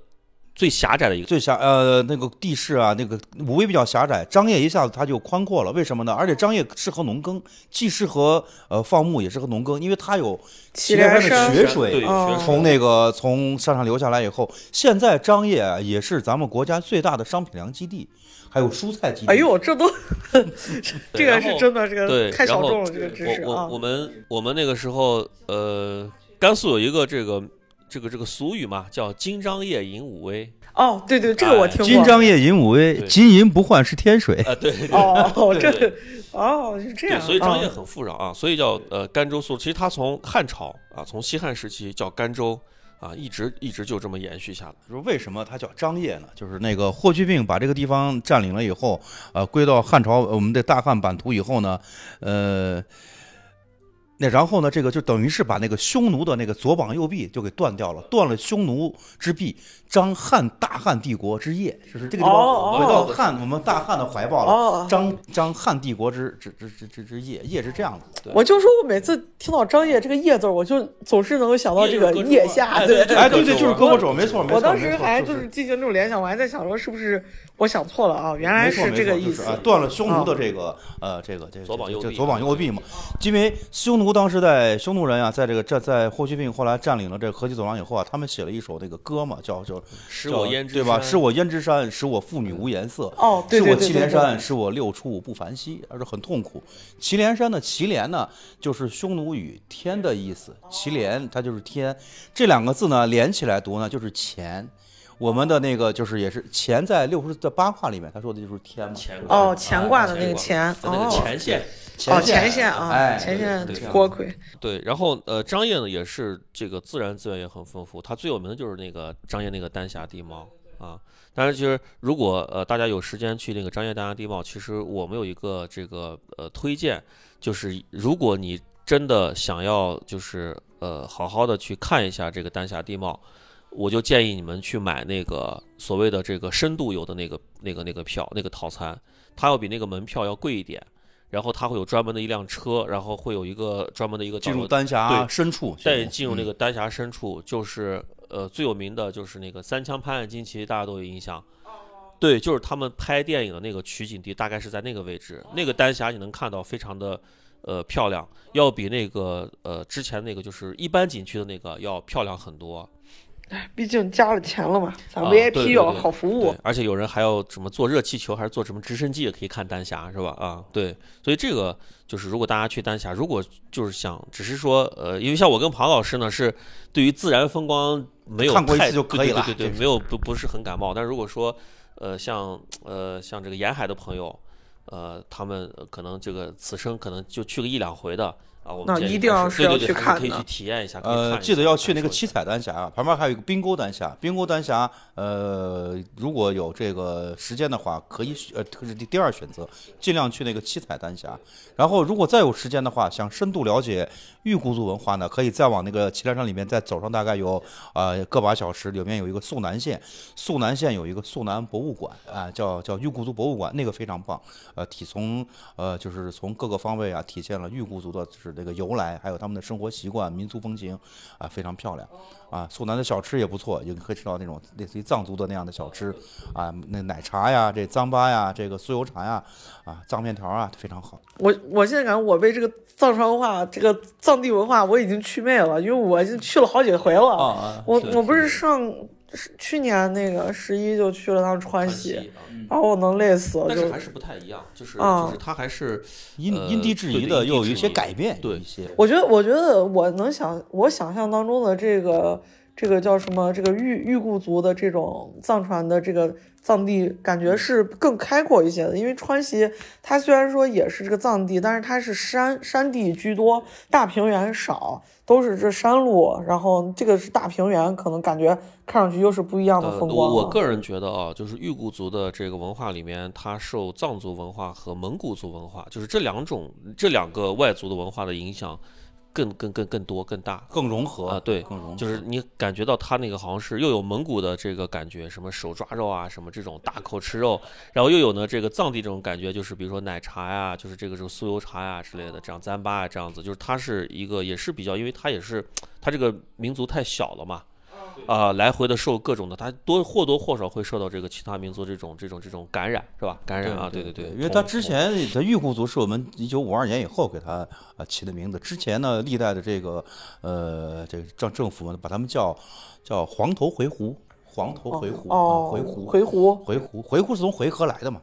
啊，就是过去它叫回纥，一个角丝儿，一个啊一个起，后来他就就改了名字叫回鹘，觉得自己像像雄鹰是吧？鹘鹘是雄鹰嘛，啊是鹰嘛，它叫回鹘。呃，对，肃南县还有一个点，就是如果再有时间的话，肃南县的那个呃不旁边有一个十国会博物馆，李先念跟西路军最后在那边的那个就是打最后那个倪家营的一仗以后，最后一战叫倪家营一战，西路军是是咱们红军的这么一部分，后来呃领取了中央的任务去西渡黄河呢，去新疆开辟根据地，结果呢被马家军这个一路追杀，从两万人呢，最后在在这个高台县一战以后，呃几乎全军覆没，只剩了最后的大概呃不到一千人要进入这个在在祁连山，他开了一个紧急的会议。说的是，呃，我们要进山打游击，然后躲避马匪的这个呃追赶。李先念和徐向前就带着他的那些余部呢，就进入这个祁连山，就往呃呃躲避这个马家军的这个追杀。呃，剩下的这些人呢，叫一个叫他们叫妇女团，妇女团呢就是当时的那个呃。就是妇女团，当时的这个由女兵组成的一个部队，掩护大部队撤退，在那个倪家营啊，在后来在石窝在在那个在那在张掖被马家军后来围攻了以后啊啊，全部包围，最后有些大部分牺牲，后来被俘虏了。那个地方有个石窝会议石窝会议的一个一个遗址博物馆，非常好，有时间的话可以去一下。那相当于咱们从这个马蹄寺，就是这个地方绕过去之后，就河西走廊最窄的地方已经过去，然后我们就该到下一个关口了，到嘉峪关。嘉峪关，我看我们的这个路线上的选择是最重要的是这个文殊山石窟和魏晋壁画墓啊这两个地方是我们比较重点的要去观看的。这个文殊山石窟，这个文殊山就是文殊菩萨那个文殊吗？啊、是是是那个文殊两个字啊。那这个文殊山石窟是有什么看点吗？呃，我我们一开始说过了，这个文殊山石窟呢，它是呃初建是在呃北凉时期，啊，在北凉时期，其实跟天梯山差不多，应该差呃，不多的一个时间线差不多一个时间线。然后它现存的呃石窟，就是现在开窟开龛大概有一百一百来个，我们现在能看到的只有四个。开放的有四个窟，对，而且嗯这个地方，呃，它我们要去文殊山石窟是要经过一个呃部队的一个营营地，它跟部队的旁边儿，它的那个石窟的文管所，现在叫售票处，其实是文管所，跟部队是隔壁。然后它的石窟的那个，它的那个南窟跟北窟嘛，呃，另外一个窟呢，就是它靠近当时部队的一个叫养马场的一个一个一个一个，类似于一个类似于一个仓库。对，哎，那那我打断一下，那文殊山石窟去参观，是不是像外籍人士他是是可以参观吗？之前有那个要求，说是有带护照的这些外籍人士是不可以去参观的。那么今年好像我们去了以后呢，因为有一些呃这个海外华侨，他拿手持护照呢，好像也没有嗯，也没有呃过多的也对也没有过多的那个那个所以这个的话就是大家要去前还是要做一下攻略，尤其是这个海外的朋友啊，就是因为因为我们在西北确实有很多地方是有有这样的一些限制的，对祁连啊山下，对对。对比如它靠近酒泉嘛，我们有著名的这个酒泉卫星发射基地对啊，都是那个高度对对嗯。然后文殊山石窟呢，现在的话就是我们只能看到四个窟，其实在里面主要看的是壁画是啊，主主要看的是壁画。是呃北凉北凉时时期的壁画，中央塔柱型的洞，我去了几个，然后呢，壁画，呃，还是还是还是值得一看的。虽然比较呃虽然比较远，但是呃壁画还是啊、值得一看的。它的参观环境就是有没有像是不是像那个莫高窟那种是隔了那个很啊，它跟莫高窟不一样，它像那个，呃，非常荒凉。那个地方后来因为佛教，因为可能是路线呀、可能自然环境的原因，那个地方后来是被废弃掉了。废弃掉了以后呢，我们参观要走要上很长的台阶到那个洞窟去参观，然后呢，就大概要走二十分钟到半个小时呢，你看两个窟，然后再下来坐车再坐呃呃十五分钟到另外一个地方再去再再去再去上山再去看两个窟，大概是这样一个参观路线。对，就是它里面的那个洞窟里面的环境光线啊，很暗，非常暗，非非常非常暗，没没有光线，都是门都是大门紧锁的，没有透光，门门都锁得死死的。呃，只有几个不多的这个呃文保员跟讲解员，他讲解跟文保是分开的。讲解员要去的话，他让文保员拿钥匙先开开门，然后他们再去进去讲解。讲解完以后，门马上就就会锁上。哦，还是这个管理比较严格。文保员也挺好的，对这挺好的。文保员是藏族的，然后就那个大哥说话就我们第一次去的时候，他说话就呃比较的直接，包包不要紧急拿，放到放到门外外面，东西不会丢的放心，这里不会有人当 拿你东西，就进去怕怕把这个你转身的时候非常小，转身的时候会他对壁画可能会有一些这个，哦嗯，是是是，这个我觉得这个大家参观这些东西还是要注意，对吧？因为这毕竟是宝宝贵的这个文物什么的，我们多注意着点儿，不不要造成如果是自己。去参观的话，一定要去请讲解员，一定一定要去请东窟里面的他们自己的讲解员。那这个就是咱们这个第五天的这个文殊山石窟的安排了。然后魏晋壁画墓是在跟文殊文殊山是在一线，还在西叫新城魏晋墓，新是吧城魏晋墓那个那个其实离嘉峪关市很近了啊，离城市很近了。对，但是它是在呃戈壁和这个农田的交界在戈壁上，就是这个大，你这边那边看到一一片树，然后这边对它有那几座这个这魏晋墓，那它这个魏晋墓埋的是谁？呃，从西晋一直到这个到那个北魏中间的，呃，在嘉峪关那边生活的，呃，这个。呃，当时没有嘉峪关城啊，当时在附近生活的这个，呃，有贵族啊，有普通人的墓地啊，上百座当时有，但是现在开放的是两个，墓群，它是对，是个墓葬群，是一个墓葬群。就是新城壁画墓里面最有名的就是那个游艺图，游啊有得它有就是中国中国邮政的那个，你知道有一个志对，就是有一个有一个人骑着马，手里拿着一根，对对对拿着一个文件一样的东西，拿着一根对对对，那个是他的这个呃呃就是没有镇镇馆之嗯宝那个被应该在甘肃博物馆，甘肃博物馆，后来甘肃博物馆说被国家博物馆征掉了，甘肃博物馆放的是一个复制品，甘肃博物馆，气死了，好不容易有一个好东西。对对对。嗯，那行，那这就是咱们这个第五天啊。当然，你看我们已经聊了这么久的时间了，这我们还没有进入贼洞房，还没有还没有再往这个这个甘肃的是腹地走呢啊。那我们第六天就来到了一个比较重要的地方，就是这个榆林窟。然后我在网上看到，哦，然后这个时候这个榆林漏了嘉峪关的关城。呃，嘉峪关的关城啊，那个千万不要这个，呃，千万不要错过嘉峪关的关城。嗯，曹老师先面说说，曹老师说嘉峪关的关城。嘉峪关的关城是，呃，其实它是分了，呃，分了分了几个部分。一般我们去参观就只参观那个嘉峪关的关城。嘉峪关的关城离嘉峪关市其实也很近。就我们在这里要说一下啊，就是呃，嘉峪关和嘉峪关市和酒泉市离得非常的近。然后呢，很多很多的这个酒泉市民和这个嘉峪关市民呢，是可以骑着自行车到就往返于两个城市十来的十来公里吧，就跟20公里跟我们跟咸阳的关系很像。而且大家都知道，甘肃有一个非常大的企业叫酒泉钢铁集团，对叫酒钢。酒钢不在酒泉市，酒钢在嘉峪关市。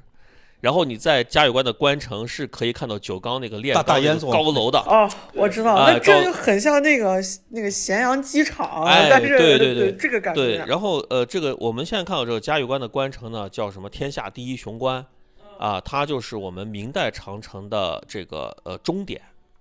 但是甘肃，你作为一个甘肃朋友，甘肃人这么讲的，这个是我们的起点，那山海关才是终点。对，那这关是为了防御谁嘛，对吧？明代的时候就是防防御北游牧游牧族。也就是说，当那个呃明朝的时候，这个长城这个建立嘉峪关建成之后呢，整个关内就是嘉峪关以内，也就是说，我们后面的行程就是出了嘉峪关之后，在明代就已经不是属于这个明代政府的这个管辖的范围了。也就是说，在明朝开始以后，呃，我们后面所说的瓜州还有这个沙州，就是敦煌，其实是被遗弃到了这个关外。啊、所以呢，他就跟那把敦煌的居民啊，全部都迁都拆迁到拆迁到嘉峪关以内内了，把那边放弃掉了，就是那相当于建立了一个这个咱们不是，我觉得应该用咱现在话说是什么军事缓冲地带，是他那个呃你从你从敦煌过去，再往北边就到哈密了嘛，然后再往你再往正西去，他是要过那个对。呃罗布泊，你罗布罗罗布泊是不容易所以我们穿过我。们要讲的是什么呢？因为呃气候的变化和这个呃这个这个经济环境的变化，或者说交通方式的变化，那个时候已经没有这个呃陆上丝绸之路，就是我们关闭了对，已经关闭掉了，而且啊丝路隔绝了，呃对，已经其实大多数这个贸易是通过海路来进行，而且明朝在大部分的时间里呢，有明一朝大概从呃公元多少年，从一三六八年到一六四四年，这中间只有短短的隆庆年间开过关，其余时间都是呃都是闭关的，都是海外贸易是不可以的。能下海，是吧有一片板不能下海片板不能下海啊，嘉峪关关外的那些居民全部迁入关内，沿海的也是，沿海的那些啊村庄啊、城镇呀、那个三十里以内是不能住人的，全部迁入迁入这个海内。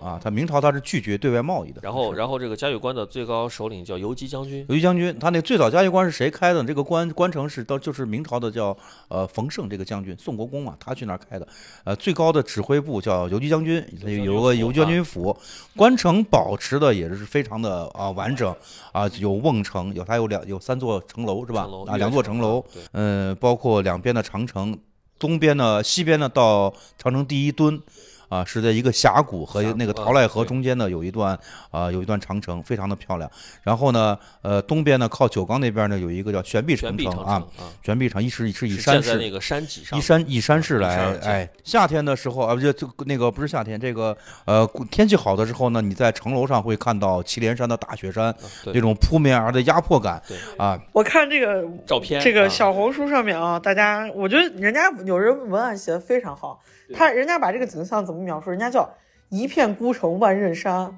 啊，对，虽然说写的不是这个地儿，但是这个意象都到位了啊是这样的，。是这样的，这个大漠孤烟啊，大长漠所以我河落日说啊，，所以我说，就是你要是去了嘉峪关，你一定要感受一下站那个就是大漠孤城城城门，在那个位置，然后在那个城门外置呢，有外面呢有有有有一个碑亭，啊，要有一个有一个碑亭，在这个地方你可以感受一下这个来自这个所谓的关外的风，是吧？对哦，是什么样这子的跟关内就不一样了。对对对，啊然后你回到这个嘉峪关之后呢，这个就是我我要提一下，对对对，这个呃嘉峪关其实大家去嘉峪关一定要吃一个东西叫烧烤。小档烤啊肉，对我们，呃，我跟我跟庞老师这几年老去这个丝绸之路，我们每一次去完嘉峪关之后，对于烤肉赞不绝口。然后回西安之后，就觉得西安的这个烤肉就真的是嘉峪关之后再再无烤肉，这这个这个评价实在是太高，因为我觉得咱西安的烤肉已经很好吃了。然后你这个从嘉峪关回来以后，吃过小档、非小档的各种烤肉，吃完以后，对你会觉得，呃，嘉峪关之后再无烤肉。我我西安烤肉烤的是什么啊？啊叉叉东西，就是还敢卖那么贵，敢排那么长时间队？呃。这个我们刚刚说的这个魏晋壁画墓，魏晋壁画墓的这个壁画里面，它那个壁画就砖上面有就有的古人烤用着这个大铁叉子烤肉的这个场景。自古以来人就烤肉，那他那个烤的是是牛牛肉、牛羊牛羊肉，没有人。哦古代的时候呀，非常有人都不愿意吃这个猪肉，因为猪哦肉太骚了，当时难难以处理那个肉，哦它那猪肉猪肉很便宜。而且在这个地方，它这个戈壁，它养羊会很多。呃，我们我们还是说到烤肉这个事儿吧。嗯，会会烤肉啊，为什么说这个烤肉好吃呢？就是它的手法，首先跟我们呃内地做法一个是食材，对，绝对新鲜的这个牛羊肉。我都可以想象。你想这地儿这么大，这这牛呀、跑呀，那肉得呃，多然后呢，就是人家的处理方法啊，这个它先要用那那个，就是他的那个烤炉旁边有一个有一个有一个方盒油锅。子，然后方盒子里面呢是放的是那个羊油，就是动物油。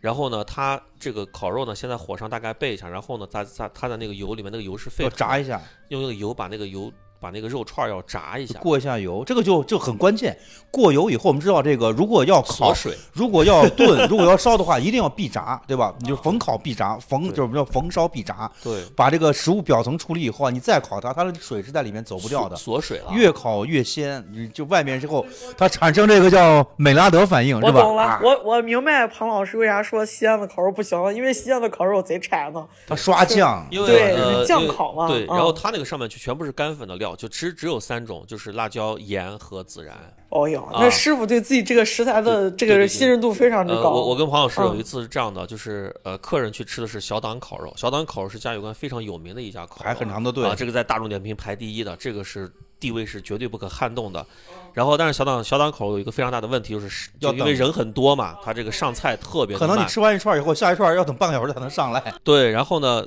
我们那天就就找了一个吃但是就就已经排不上队，然后客人也就很很愤怒很很很不开心。完了之后呢，已经很晚了。然后呢，嘉峪关也刚下过雨，然后我跟庞老师呢就说：“哎呀，那我们去去还是得去吃点吧。”然后晚上已经十点多了，没有地方去吃找一个其然后就有一个非常就是就是随便找了一家小店进去，进去之后，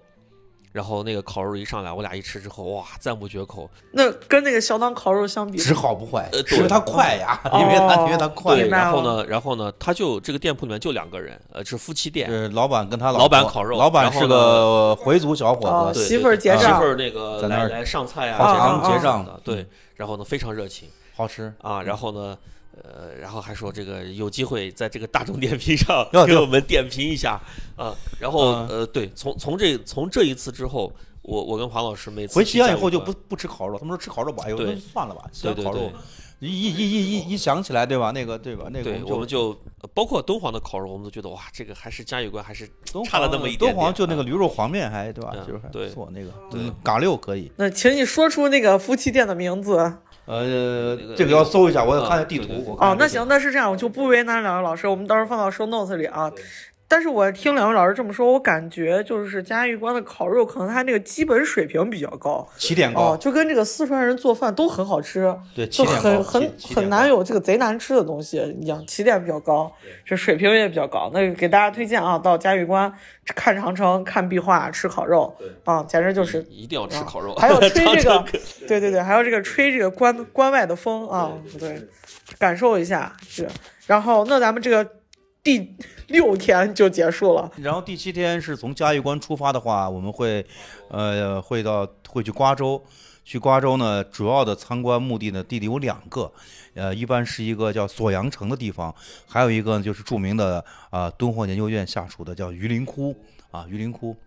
对我对榆林窟稍微有一个有一个疑问啊，就是我在那个社交媒体上面搜他们的时候，有很多的网友评价，他们说他们觉得榆林窟比莫高窟还要再精致一些。我不知道两位老师这个是因为两个地方我都没有去过，我不可能乱评，但是不知道两位老师可以这个给给我们锐评一下，这是否精致一些？榆林窟的从保护的这个程度，还有这个壁画的，因为榆林窟主要我们去看的话，就看的那个呃四个特窟，比如这个呃四二二三四啊，二三四窟，还有这个呃二十五窟，二十五窟就是著名的有一个叫呃净土变的，下面有一有有一组这么呃一组一组叫胖端尼那个跳舞的对。对乐舞俑，还有旁边的说法的那些听法的菩萨呀这些，呃这个保护的是最最面积比较大的，颜色也是比较啊彩绘啊都比都比比比较完整，西夏对西夏时期的，然后就是呃二三四窟，第三窟就是那个普贤变和有还有这个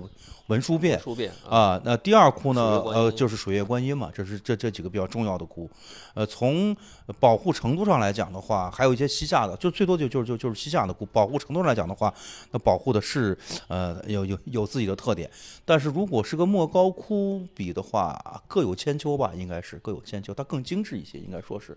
莫高窟因为可能开放的时间太长，参观的人数比较多，可能有一些特有一还有一些客人呢，可能去没有参观那个特窟。呃，然后就会觉哦得它不如榆林窟。它还是啊走那个基础路线，所以它就是相当于榆林窟，它整体水平跟莫高窟相差无几，但是有可能你没去莫高窟的那个比较精致的那个莫高窟嗯的体量之大，还有这个年代的这个呃，从年代的这个时间跨度，呃，从这个壁画的这个体量还有面积，包括啊洞窟的丰富程度来说，那它是第一，真的是莫高窟是世界的嘛，这个是别的比其他的石窟是那那那代代替不了的。呃，我我我说一下我印象里面的榆林窟吧，就是因为，呃，我最早去榆林窟的时候是一五年的，呃，就是春节刚过，三月份，特别冷。然后、呃、我们是我第一次去榆林窟是从瓜州，就是前天晚上是住在了瓜州，因为我们当时是其实是考察嘛，跟着研究会去考察，然后一路上风餐露宿，晚上很晚才能到目的地休息。然后我就印象中，就是那天去这个榆林窟的时候，一大早就去了榆林窟。然后榆林窟当时人也不是很多，他那个地方的这个研究员，呃和讲解员都住的是那种集体宿舍，而且呢生活条件非常的差，就是大家需要端着脸盆，就跟我们上大学一样，端着脸盆去打水洗脸呀，这样子洗漱啊这样子的。但是我进入榆林窟之后，我觉得特别的震撼，就是像什么水月观音啊，啊像普贤变呀，呃文殊变啊这样的一些经变画呀，这些壁画保存的非常的完整。而且呢，就是当然在讲解员的这个指导下，他讲解下，我还看到了很多这种题记，包括我们都非常知道的这个呃，大家都认为说敦煌这个呃大盗贼叫斯坦因。啊，斯坦因当年去探访榆林窟的时候留下的那个，就是他的这个师爷啊，湖南人叫蒋对蒋师爷留下来的那个题记啊，他讲的是大大英什么教育大臣，不列颠国教育总理大臣，对对对对对斯坦啊，他写的是斯斯代因，他写的叫斯代因，嗯，对对，当时他给那那个东给这个这周围的官员说是这是英国来的教育部长，你对们要好好接待他这个。然后，然后你就马上就会觉得你在跟古人在在在对话啊，在对话。这个是我对榆林窟的感受。但是莫高窟呢，就是说它是殿堂没有问题。呃，我觉得可能大家对于这个榆林窟跟莫高莫高窟最大的一个区别就是在于什么？莫高窟的人实在是太多了，大家每次去的时候，这个参观的体验可能会比较差。参观我们参考我们平时的兵马俑，哎，陕西历史博物馆。陕历博嘛，陕历博对对陕历博，大家对这个陕历博诟病非常深的一点就是人太多了，啥也看不见，你光看人了就是。陕历博和考古博物馆的区别。对，然后呢，呃，呃榆林窟的话呢，就相对来讲的话，人去的比较少。当然这几年也是呃人也去的慢慢多起来了啊。就是除了榆林窟之外，其实去瓜州这一天还有一个地方，就是我们说的这个锁阳城。锁阳城旁边有一个地方叫塔儿寺，塔尔寺，我叫也叫阿育王寺，也叫阿育王寺，叫塔儿寺，呃，叫塔尔寺。那呃它跟那个叫塔西宁的那个对塔尔，寺名字是一模一样，但是因为当地人叫塔儿寺，塔儿寺有个塔吗？塔，那个叫寺吗？哦，他那个那个儿是那个儿化音哎啊对然后那个西宁那个是塔尔耳，寺，塔尔寺哦都一样然后对，其实都一样。然后呢，在那个地方有一个熟熟人叫玄奘，在那里他在出关之前，在这个呃阿育王寺讲经说法，干嘛呢？筹集资金。哦，相当于众筹是个大师众筹的地点。对。然后他那里呢遇到了一个人，这个人的名字叫石盘陀。哎，对他的徒弟，然后他那地方讲经说法时间很长，然后呢，也让这个当时的这个就是镇守玉门关的这个一些这个官员太守知道了有这样的一个人，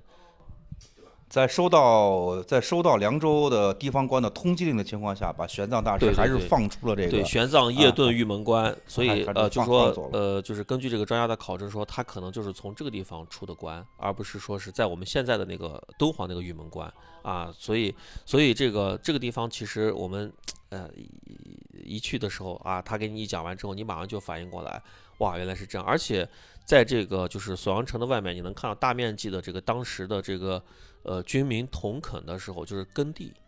他们在那个地方呃种地。那个地方其实还是极旱的，但是他们呢，通过这个有那个引水啊，有这个个渠有这个渠道，呃，来灌溉，有这个耕田耕地。然后现在这个地方已经呃废弃了，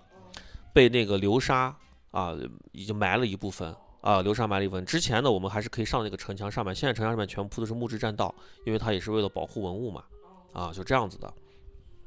明白了，这这个相当于有点像这个西域大雁塔，我这呃感觉，对对啊这对是是跟玄奘深度绑定了一个景点啊。对，但他嗯，对他必须出关的话，这是他必经之路啊，这是他那那等于是海关，等于是这个地方我看那个就是在各种社交媒体上，它还有一个很经典的这个人造建筑，就是这个大地之子是一个雕塑，对啊，感觉看着很震撼，贼巨物呢，看着在瓜州这个地方。就是在你从瓜州呃瓜州现在瓜州市是吧？瓜州往瓜州，我们从榆林窟出来，往瓜州的出榆林窟往瓜州去的这个路上，呃，出隔壁之前会看到这个有有几个，有一个叫汉武大帝，是一个头像。三一组是三个，一组它大地志的旁边呢还有一个叫无界的一个地啊方，对用是它用那个也是用那个榆林窟的经变画阁楼天那类似于天国，钢架，用那个钢架白色钢架搭了一个呃阙楼的一个建筑啊，装置。这个作者是咱那个应该是清华大学美院的董书斌教授，然后呢，旁边还有一个类似于汉武大帝的这么一个，呃，对对对，这一组是三个三个雕塑一组，就在那个公路边儿，那个景点是啊免费的，景点是是免费的。就是路过从榆林窟那天，如果要回到呃敦煌或者是回到这个瓜州城的时候呢，呃，可以选择下午稍微晚一点的时间，在那边看一看这个日落啊的这么个景象。这非常的这个，嗯，怎么说呢？就是语言表达不了了，震撼吧？长河大漠落日圆 是吧？哎，对对对对对，对对我我觉得应该是这样，这个景观不是你在全国各地都能看到的，因为首先它的要求非常高。第一个是它需要，对它需要戈壁，然后第二个是它需要那么大的地儿才能建出来那种大的景观建筑，然后第三个是这个地方本人家本来就是一个关口关隘，所以它建一个那种门。就那个无界那个装置，它不突兀，而不是说你这本来是个平原，你弄个那东西，那那怪得很。对对所以这个就是这个怎么说呢？条件缺一不可。然后这么一个装置艺术，然后我看那个小红书上面好像大家还都挺喜欢去打卡的。反正因为我非常嗯出片儿，非常出片儿啊，因为它这个茫茫大地上突然趴个一个小孩儿，趴一孩儿，确确实穿着这开开裆开裆裤，啊，说人和自然的怎么样一个和谐的相处，他可可能表现的是这么一个大概这样一个主题。我觉得，我觉得他也有可能想表达的是说，这个大地就就是孕育出了这个娃，然后这个娃他就是要紧跟这个大地紧紧相连。这就是艺术的力量，它你可以有各种的解读，哎，那在里面没有标准答案，它是没有一个标准答案的。是，然后那咱们这个第六天就是除了看这个榆林窟和大地之子之外，还有一个景点叫破城子。那这个地方有啥看点呢？破城子呢，是一个废弃的，应该是一个汉代的，啊，应该是一个呃城垣，是一个小的一个小的一个城，呃，废弃掉的。一路上沿着河西走廊有很多，比如在高台县就有一个叫骆驼城，是吧？啊，它有个骆驼城，非常大的。从呃，如果我们从那个呃。从马蹄寺出来的时候呢，在马蹄寺乡的路边上也有一个废弃的一个类似于风水也是城的这么遗迹，一路上非常非常多，呃，废弃的汉代的呃，应该是一个治所，就是相当于是我们的这个，呃，怎么讲呢？就是一个城池吧。呃，城它比如说是，大大家治嗯所是这样理解的，比如说这个长安县，长安县的治所呢在韦曲，啊、它就相当于这个县治的这个这这个是这个所在，呃，城墙保持还是比较完好，但城不大。你跟我们想象起来，那城都到县可能管理的面积非常大，大概有个成百上千平方公里，那城非常小，大概走一圈下来不超过半个小时一圈，二十分钟吧，就就就就能走得完。哦，明白了，那相当于就是。就是一个这个古迹，然后残残垣断壁，大家感受一下这个这个边边外的这个，我们以前老说什么把人流放到边外啥的，估计这是流放得是就是就来到那个边关，这是当时啊汉代的啊边关。边关风苦，就是这样子的感觉。说到这儿，就是我们现在这个前六日的行程就啊这一天晚上我们就已经到敦煌。哦就已经到敦煌了啊，我们的这个这此行路线的重头戏就来了。对，到敦煌，所有的前面的铺垫都是为了我们最后要去参观这个敦煌啊，这个殿堂级的这样一个参观。路线的行程的设计我们是这样子的，就跟当年玄奘去那个取经一样的，一路上你会经历各种的这样的艰险。当然这一次我们是呃不用经历各种艰险了，但是呃旅途的这个劳顿也是非常的辛苦的。比如第一天的那个第前几天的车程啊，就非常的会那那个远，要翻越啊著名的乌梢岭是吧？要翻越啊乌梢岭。呃，在兰州的时候是一片啊，一片一是一片阳光，蓝天白云。乌梢顶上是乌梢岭上是大雪漫天雨啊大雪漫天，大嗯嗯，都都乌梢岭过的时候，百分之九十的概率会碰到极端天气，比如这个大雾啊、大雨呀、飞雪呀、这样的这样的天气。会有雾，它它那个有有大有一大段是这个常年有雾，然后呢，呃，山底下如果是这种小雨的话，山上一般都在下大雨或者是雪，那个叫天柱是天柱线，天柱县啊天柱线有雪山嘛，马牙雪山啊，马牙雪山就是，呃，这个乌梢乌梢岭的话，现在的话呢，要比以前好走很多，因为现在是打了隧道，有有有四个隧道，对，哦穿过以后就把它是得走盘山路吧要盘？山路，走一天走多走多半天。对，非常难走啊，非常难走，它也是一个气候的分界线分，分界线啊，乌梢岭以东是半干旱半湿润的气候，是可以农耕的。乌梢岭过了乌梢岭以后啊，就是干旱气候了，大陆性干旱气候，就跟咱陕西分水岭一样，哎，有点像，对有点像，对对有点像啊是，气候的一个分界线。然后咱们第七这个第第七天，呃，不对，应该叫第六天晚上，我们就已经来到了到了敦敦煌啊，就对入住敦煌了。那这天晚上到敦煌，其实还是有啊那个活动可以，如果不累的话，可以去著名的沙洲夜市，是吧？啊，敦煌的叫沙洲夜市，沙呃沙洲洲，敦煌是沙洲嘛，那个安溪是瓜州。哦，是那个寂寞沙去一次你就记住，对对对对对对，去一次你就记住了。那它沙洲夜市就跟那个跟咱回民街得比回民街回民街给人家比啊，真的是那个要要脸红很多次 啊，那个脸要脸要红很多次。回民街。这个呃，东方那个沙洲夜市现在比以前的规模扩大了一倍还要多，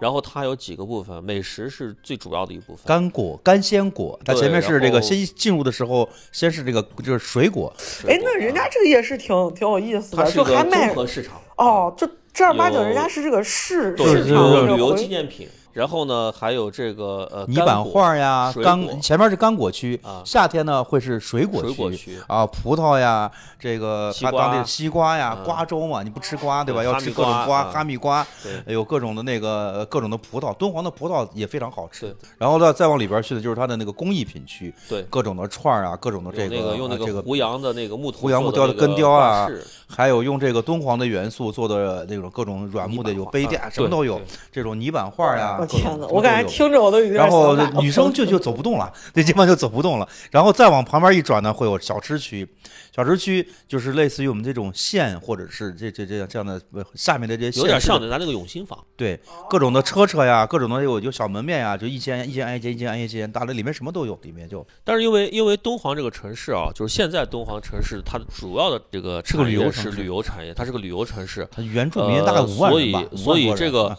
所以它的在旅游方面的这个很多的这个呃细节上面的这个雕琢啊，就是政府也很用心，当地的民众呢也也非常积极参与们。西安出租车从来没有拒载的这一说，出租车非常热情，出租车对，就是嗯呃，我因为我因为那个我跟庞老师在在敦煌待，就是呃待的时间是去的次数比较多，待时间比较长。就是我在呃敦煌，就是我有一次是这样的，就是跟跟朋友喝完酒回去，然后我拿了一个包，然后我坐出租车到酒店门口的时候，我把那个包不小心落车上了。时间不长，然后呢，酒店前台梆梆梆上来敲我门，提着我的包上来，说是刚那个出租车司机说是你把包落了，我印象好，你就住住个房间，然后我包里面还有电脑、有书、有钱包，这不得赶紧立刻对哇，然后我就觉得特别那样，哦但是我找不着那个出租车哦司机啊，我也不知道他是谁啊，给酒店员工也得感谢嘛。对对啊啊，我就特别特别特别这个事儿就做了，不像某些地方出租车这不见了。那你送不是不见了，他说是那你送来，你得把那个对吧？这个啊，你得过来自己拿。对，就是就是，我觉得哎，特别的，就是让人就特别的放心，而且就是呃，这个城市我觉得啊还是比较舒适。就是虽然说它是在这个沙漠里面的绿洲，呃，但是我觉得住的是比较舒适。你要知道，这个城市叫敦煌，它可是从西汉对，从这个西汉开始就叫敦煌，一直到叫到现在。沙漠绿洲啊，，它就是个沙漠绿洲。如果你坐飞机，就是从西安飞敦煌的话，你会穿过茫茫大漠，然后你就看，如果你看到底下这个飞机开始降高度，然后前面有一片这个绿树出现的时候，哦，就就到敦煌煌了。哦，明白了。但是我觉得还是自驾会比较有意思一点，因为你能感受到那个地理的路一路环境。的从对我们从中原出发，对那个景观那个沿途景观的变化是非常有意思的。其实就是敦煌，呃，呃我我一直在跟朋友去聊敦煌的时候，我我理解中的敦煌，就是我说不管是敦煌这个城市，还是敦煌的人，包括敦煌的这些景点，都在跟我讲三个字，就是不容易啊、他会跟你讲，就是你看，就是呃，我们呃去这个敦煌的时候呢，一般情况下就会推荐大家去看一个演出。这个不是为了挣钱去推荐这个演出啊，这个演出我觉得还是一定要看，就是王超哥导演的这个叫《又见敦煌》啊，然后他就会给你讲，呃，这个莫高窟的这个始末，主要是他着重渲染的是两段，一段呢是这个归义军这段，就张议潮归义军的这段故事，这个是古代的故事，唐末的时候的故事，然后还有一段故事呢，就是王元禄的故事，就大家都知道的王元禄的这个故事道士啊，对，大家都知道余秋雨，哎，千对年一叹啊对对对，然后呃，当然有人说是这个王朝歌是帮这个王王道士洗地啊，怎么样怎么样？但是我觉得他呃，我觉得这个这个这个节目，就是因为我看过两三遍，我觉得就是他非常呃站在这个人性的角度，反映了一个小人物在这个时代的洪流中被被裹挟、被来回的这个推搡。我认为是被来回的推搡，这他很多时候他把这个东西选择卖给了这个这个这个斯坦因这些人，我认为是他不得已的选择啊，啊，就是就是让你能能能能能理解他们没有能力去把握自己的把握敦煌这么大的一个艺术保护的命运，对他他做了很多的工作，但是都都都没有结果，然呃后给敦煌县令去汇报这个事情，然后报到甘肃学政，甘肃学政呢，因为国家当时有战乱嘛，给他驳回，说是就地封存。那么作为他呢，发现这个地方以后啊，就地封存，马上面临到很多问题。这个外国的这些探险家来了以后啊，这个啊蠢蠢欲动，给他各种诱惑，啊，各种各种 各种诱惑。他自己呢也想把这个寺庙啊重新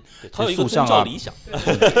还有修他的道观叫三清，叫叫叫他叫叫叫叫叫他他那他那个叫三清观，还有对三清观。对对，他有一个自己的一个宗教理想，就是去莫高窟玩的时候呢，他有一个点我们经常会错过，就是在十六号洞窟的对面，是王道士的藏经洞的对面那个，现在叫现在有一个小院子，就是当时王道士修的那个道观现在是呃敦煌莫高窟的一个小的一个展览在呃里面，对对对，虽然是小的展览，但是千万不要错过呢，它里面有一些很多我们从呃大英博物馆还有法国集美国博物馆呢，对对敦煌呃，手绘、描绘，还有这个就是临摹回来的那个呃壁画，还有这个帛画在里面，非常值得一看。那个地方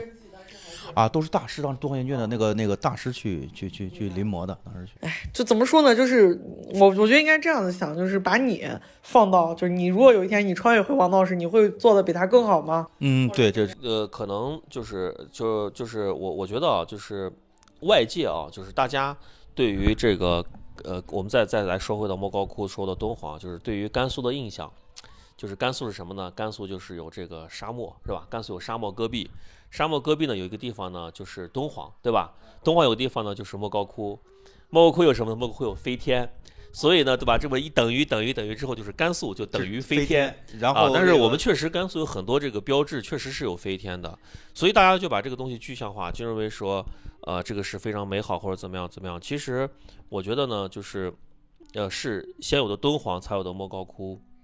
也就是说，当你从长安出发，走着沿着丝绸之路，就像我们这次这个出行一样。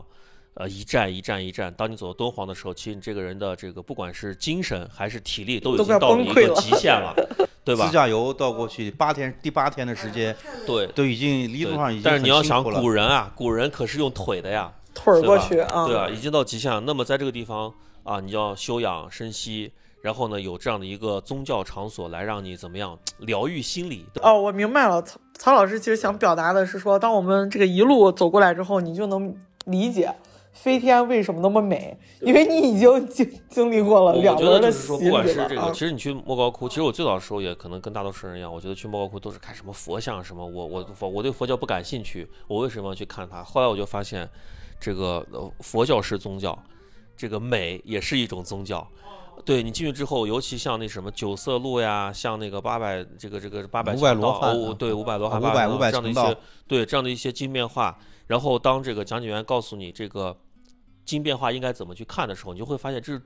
最早的这个漫画，连环画。对啊，连环画，当佛经的故事要讲述给那些不识字的人怎么办呢？因为不可能会有一个人在这不停的跟你讲，他要把它画成绘画的形式来告诉这些信众。除了这个宗教以外呢，还有这个历史在，比如我们刚说的那个张议潮，啊，对于唐，因为这个呃河西走廊这个敦煌啊，这些包括河西的这这这些五郡呢，在唐朝的中间很大一段长的时间里，一百多年，已经脱离中央政府的控制了，让吐蕃给占领了。就是现在藏族把他占领了，然后这个呃当时的这个沙州这个节度这这沙州的这个官员叫张议潮，就起兵带兵起义嘛，趁着这个吐蕃内乱，啊这这让让这个让这个瓜沙二州啊光复，光复以后啊又光复了这个河西这个五郡，五郡光复完呢啊给皇帝汇报这个这个说这个说这个说这个呃河西啊又回到了这个唐朝祖祖国的怀抱。他当时怎么去报这个消息的呢？因为当时这个他把瓜沙二州就是瓜州和呃沙州就是敦煌和安西恢复了以后呢，他派着这个这个使这个那个叫什么通讯员去长安城去汇报，怕当时这个路上的这个吐蕃人啊围追堵截，所以他派了十路的这个十路的使者回去回长安走不同的路线去，结果只有一路回去了，只有一路啊到了长安。对，把消息传到了长安，把消息传传到长安全部被九路全部部被就没有了，对对不死掉了，或者是没有了，这被杀掉了啊，嗯对，长安当时当时是唐朝的，我们就是呃，我们看唐陵的有一个线路叫去那个在在我们陕西西安的叫呃真陵，真陵唐宣宗，啊，我们写过一篇小叫叫小宣宗是吧？对对啊啊，这这小太宗啊小太宗，小太宗大报复。宣宗的时候，他他是想中兴这个唐朝，结果那个时候刚好是张议潮的使者就到了，啊，说这大呀，说这这个说这个这个安史之乱以后啊，这个沙洲呀，就就河西都已经丢掉了，之后过了将近快一百年了，回到大唐怀抱，非常激动。但是呢，呃，激动之余呢，说张议潮，你到长安来，不要走了。扣留当为人质，完了然后这皇帝啊是这个 把他们这个叫归义军，归义军，啊把他后来就封了叫河西节度使嘛。但是节度使你不能再由河西再去河西了，怕他割据，让他弟弟去那边去管辖，把他就留在长在长安后来他的做人。下属叫曹义金，就是我们看到榆林窟的那些精美的洞窟，就是他的下属人的曹氏家族的对啊，这个然后他娶了回鹘的公主啊，然后你在那个在那个呃这个洞窟的进门的两壁上甬道上，有供养就能看到供养人，一边是男性，一边是女性，然后他们穿的是唐代的官服。对。然后呢，这个他的这个女性的这个供奉者呢，她穿的是这个民族服装，回鹘的公主。我有一个帆布包，那个那个帆布包上面那个头像就是回鹘公主，就是榆林窟那个甬道上面回鹘公主的那个样子啊，就是敦煌对，然后然后再会说到那个莫高窟，就是从旅游的角度来讲啊，我觉得莫高窟是我觉得是做到了这个西北旅游的极致啊，极致，对对对，哎呀，结完全是那种叫对无无缝化的那样的体贴的这么一个对对对，即使是饱和式服务了，已经对，即使是嗯在这个夏天人那么多的情况下，我觉得呃，就是莫高窟能做到那样程度，我依然觉得很厉害。只要你买到了票，对对对进去以后就都是标准式的服务，没有问题，不会像我们的，它有它有限流的，它有对它有限流，对，然后呃，这个莫高窟是这样的，就是它会分为几种票，有呃就是到旺季的时候呢，标准票是 A 票 C 啊，A B C 三种票。A 票的话呢，就是呃全程的，就是像呃这个八个洞窟嗯八个洞窟，两部电影，往返的这个摆渡车，加上这个洞窟讲解，这个，然后呢，你早上去看完之后，下午两点钟你还还可以去窗口。呃，凭当日的这个参观这个券呢，你可以买四张这个特窟，票就最多看四个特窟，它开放最多只能看四个八个特窟，它每天是它那个最多看四个，但是它不建议你随机开放看四四个，随机开放，对，看不建议你。看四个。然后呢，呃，这是 A 票，B 票的话呢，就是洞窟少一点，六个还是几个我忘了。然后呢呃，对，两部电影，然后呢，摆渡车，还有一个是 C 票应，C 票票，就一个进来以后就是一个大佛，对对对，电影加啊那个九层九六窟楼啊，对对对，但是你看啊，虽然说这个 C 票啥也没有，但是至少满足了你，对，就是你来了你能进 C 票来完，这是一个你你看完了以后啊，你是可以去看它那个叫数字化的一个展馆它里边恢复了。呃，用那个现代的技术呀，就是完全的这个呃修复了，就修复模拟修复了八个特窟，包括榆林窟的二十五窟，包括四十五窟都可以看得到在那里边，包括这个包括这个叫嗯就二三二四八窟，呃，对，西位的，你都可以看得到，我我真是体会到啥叫旅游的服务的极致了。而且没有人给你嗯推销。哎呀，你你像这个，我觉得我们西安这边做旅游啊，就有一个地方特别的被人诟病，就是你看西安周边也有很多的这种小型一点的博物馆，比如说我之前在网上有一个朋友吐槽，我就觉得很心酸。他也是南方人，然后跑来西安，然后他就专门慕名去了汉阳陵博物馆，结果呢五点关门。人家工作人员四点半就不让人进了，他当时就很生气，他在网上吐槽说：“他说我第一个，我大老远到大老远来，你你不体谅我也就算了，问题你的职责就是五点关门，四点半我哪怕我看半个小时，我至少人进去了，我走马观我哪怕在这跑一圈呢，我也至少进去了，他就死活不让人家进去，然后这个人就很生气，然后就在就在这个啊、就在这个。这个这个社交平台上吐槽，我觉我觉得确实西安有很多这个小型的这个，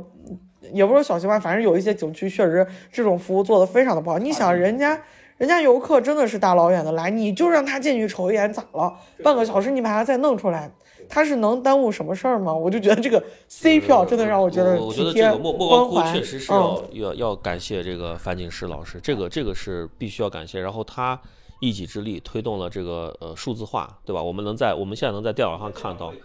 莫高窟的壁画啊，呃，然后呢，再一个呢，就是说他让更多的人知道了这个这个敦煌，知道了这个莫高窟啊。当然，当然就他们之前的那几代人也是常书鸿呀、段文杰他们又就都有各自的贡献，对。但是就是说，在影响我们最深的还是这个，我认为还是樊锦诗这个先生啊。然后呃，再一个呢，就是说从呃体验上来讲，呃莫高窟这个讲解员他也会给你讲到，我们保护这些洞窟非常的不容易啊。然后呢，呃莫高窟的这个环境，因为你从那个呃电影电影那个剧场出来之后，坐车要经过很长一段就是这个戈壁，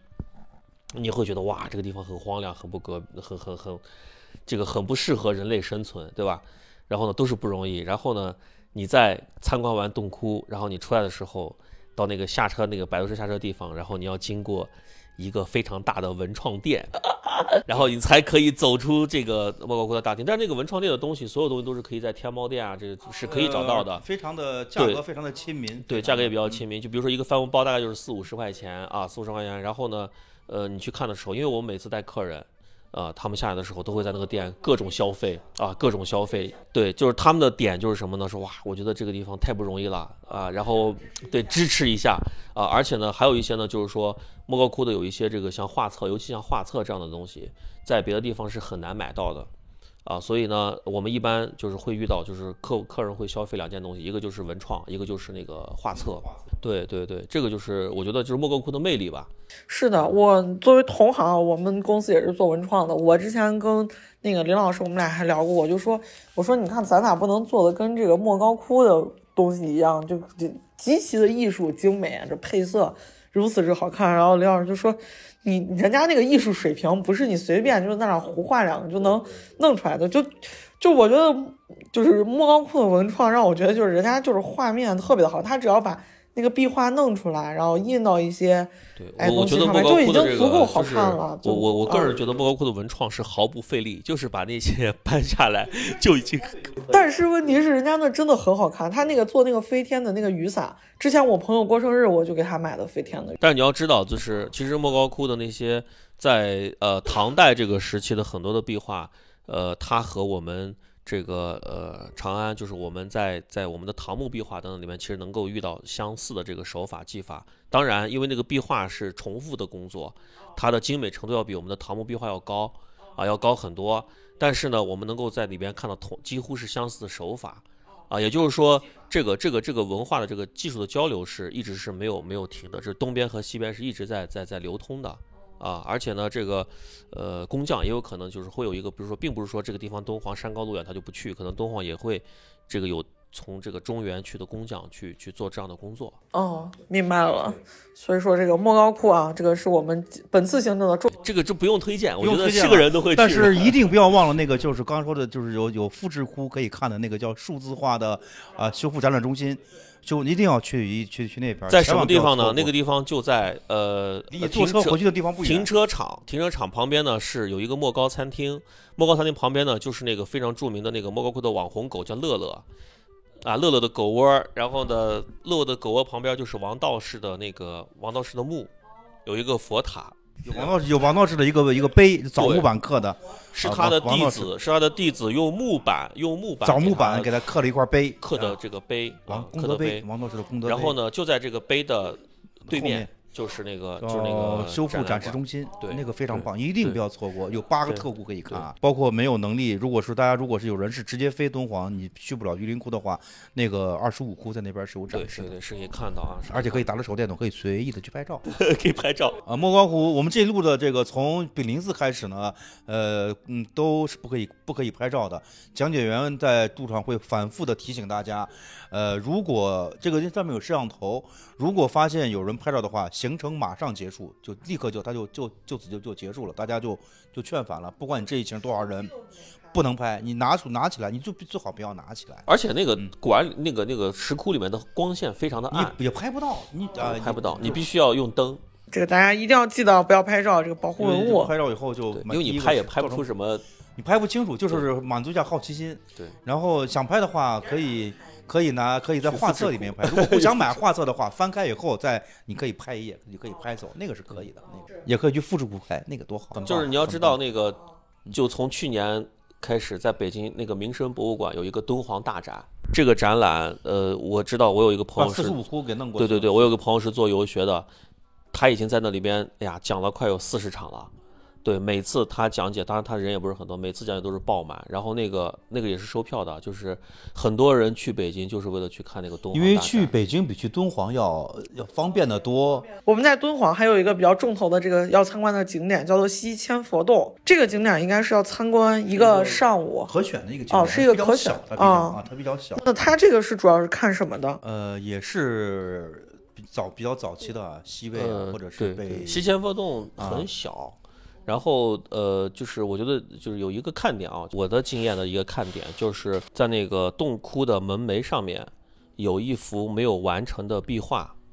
他打了底稿，他那个底稿是用红颜色的颜色，我印象是红颜色打的那个底稿，然后呢他没有完成，然后这个不知道什么原因，这个工作就停止了。哦，对然后呢是他们国家被人给打败了，然后啊，把工匠掳走这是工资。不发了是吧？对对，就是停止了。但是从这个地方，虽然说它是个未完成的作品，但是从这个地方你能看出什么呢？就是古人是怎么样完成一幅壁画的。哦，对，它它这个起稿线啊怎么样去填色，然后你会发现它上面有修改的痕迹，啊，也就是说，第一个人画完之后，第二个人来做的工作的时候，他会在第一个人的基础上还做一些修改，啊，也就是说，可能越到后面的这个工工作呢，是可能是经验越丰富、技术更更更更高的这个人来做，啊，这个是因为我去西千佛洞，我只去过两次，而且我去两次之前都，呃，这个配置不是很全，是看门的大爷打开门，然后拿个手电给你一讲，大概十分钟就出来了。我印象最深的就只有这个，别的现在好多了，啊现在归现在归那个研究院了归研究院了。现在现在现在对，因为去他是在嗯去这个玉门关或者是去阳关的路上，对啊，中间比较小，对很小呃，啊很快就可以看到。很多人会忽略掉它。三啊到能看的就是四个洞窟左右，四个啊，四个。明白了。但是它这个对于这个技法还有这个壁画的完对，成如果你是学美术的，或者说你你想了解啊这个壁画的这个怎么画的，我觉得这个应该是一个非常深度的，就是说你你看你欣赏壁画，你是一个是从它的这个。单单单纯的视觉效果来说，它是美的。对然后第二个是你了解了佛教故事，对，那又是一种一层理解。然后第三个是你了解这个洞窟是怎么来的，它这个修建历史，这又是一种理解。然后最后一种就是你从这个技法上面，然后从多少道工序把这个东西画出来。是所以这个点是在这儿了。是说，如果是想呃比较完整的参观河西走廊的这个探访，这个不是参观是探访吧这些石窟的话，那么西迁佛洞既然已经到敦煌了，那么上午大概两三个 小时的时间呢，门票也不是很贵啊，几十块钱吧，也就几十元钱，啊还是去敦敦煌的大还是尽量啊不要错过。哦，是的，反正好，我就我是觉得好不容易来一趟了，就来都来了，就去看一下来都来了正一路上呢，啊倒是去千佛洞旁边呢有一个叫，像好多现在网红去打卡的，叫一个什么，影视呃影视城呃啊影视类似城叫影视，那跟我们的白鹿仓有点像。它都是一些复制什么千手观音啊什么的那个地方，可以骑马。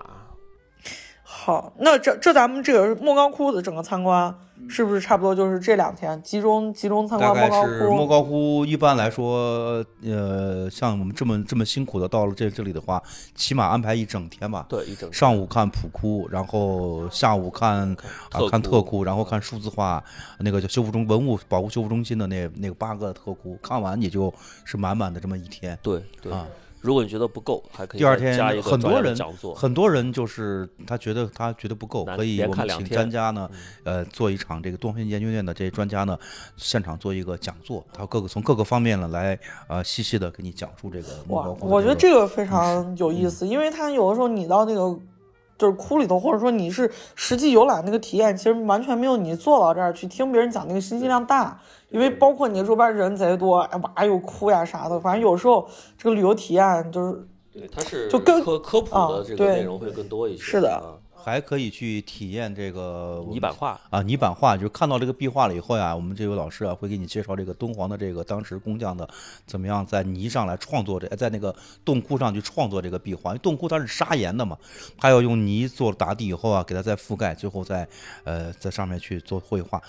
有一些个体验环节就是一块小的泥板，大概和我们一本书一样大啊，画一个佛手啊，或者画一个一朵花呀，一个什么。一下午的这哎九头鹿哎九头鹿，哎画一个一个下午的时间呢，画一个比较简单的这么一个就是填色，填色、勾线，从勾嗯线到到填色，勾线加还会给你一张复写纸，那个把那个线描稿是打是给你的，然后呢，你拿复写把复写纸垫在这个线描稿的下面，你把这个把这个呃用铅笔呢在上面画了以后啊，它这个蓝色的复写纸呢就把那个颜色就印在了这个泥板上，你把这个线是自己要勾上去的，因为跟当时创作壁画是一样的，哦，勾上去以后呢，你再用线，再用笔，再重新把这个线再再勾清楚，再填色，填完色以后啊，再二次勾线把它完成。说起来很快是吧？他们画一个手大概是三两三个小时。对，工序就是非常复它杂了啊女性可能会更擅长一些，男的呃，男的我拿了笔会 手会抖手手会抖。我这不是粗枝大叶上去是张飞绣花，是吧？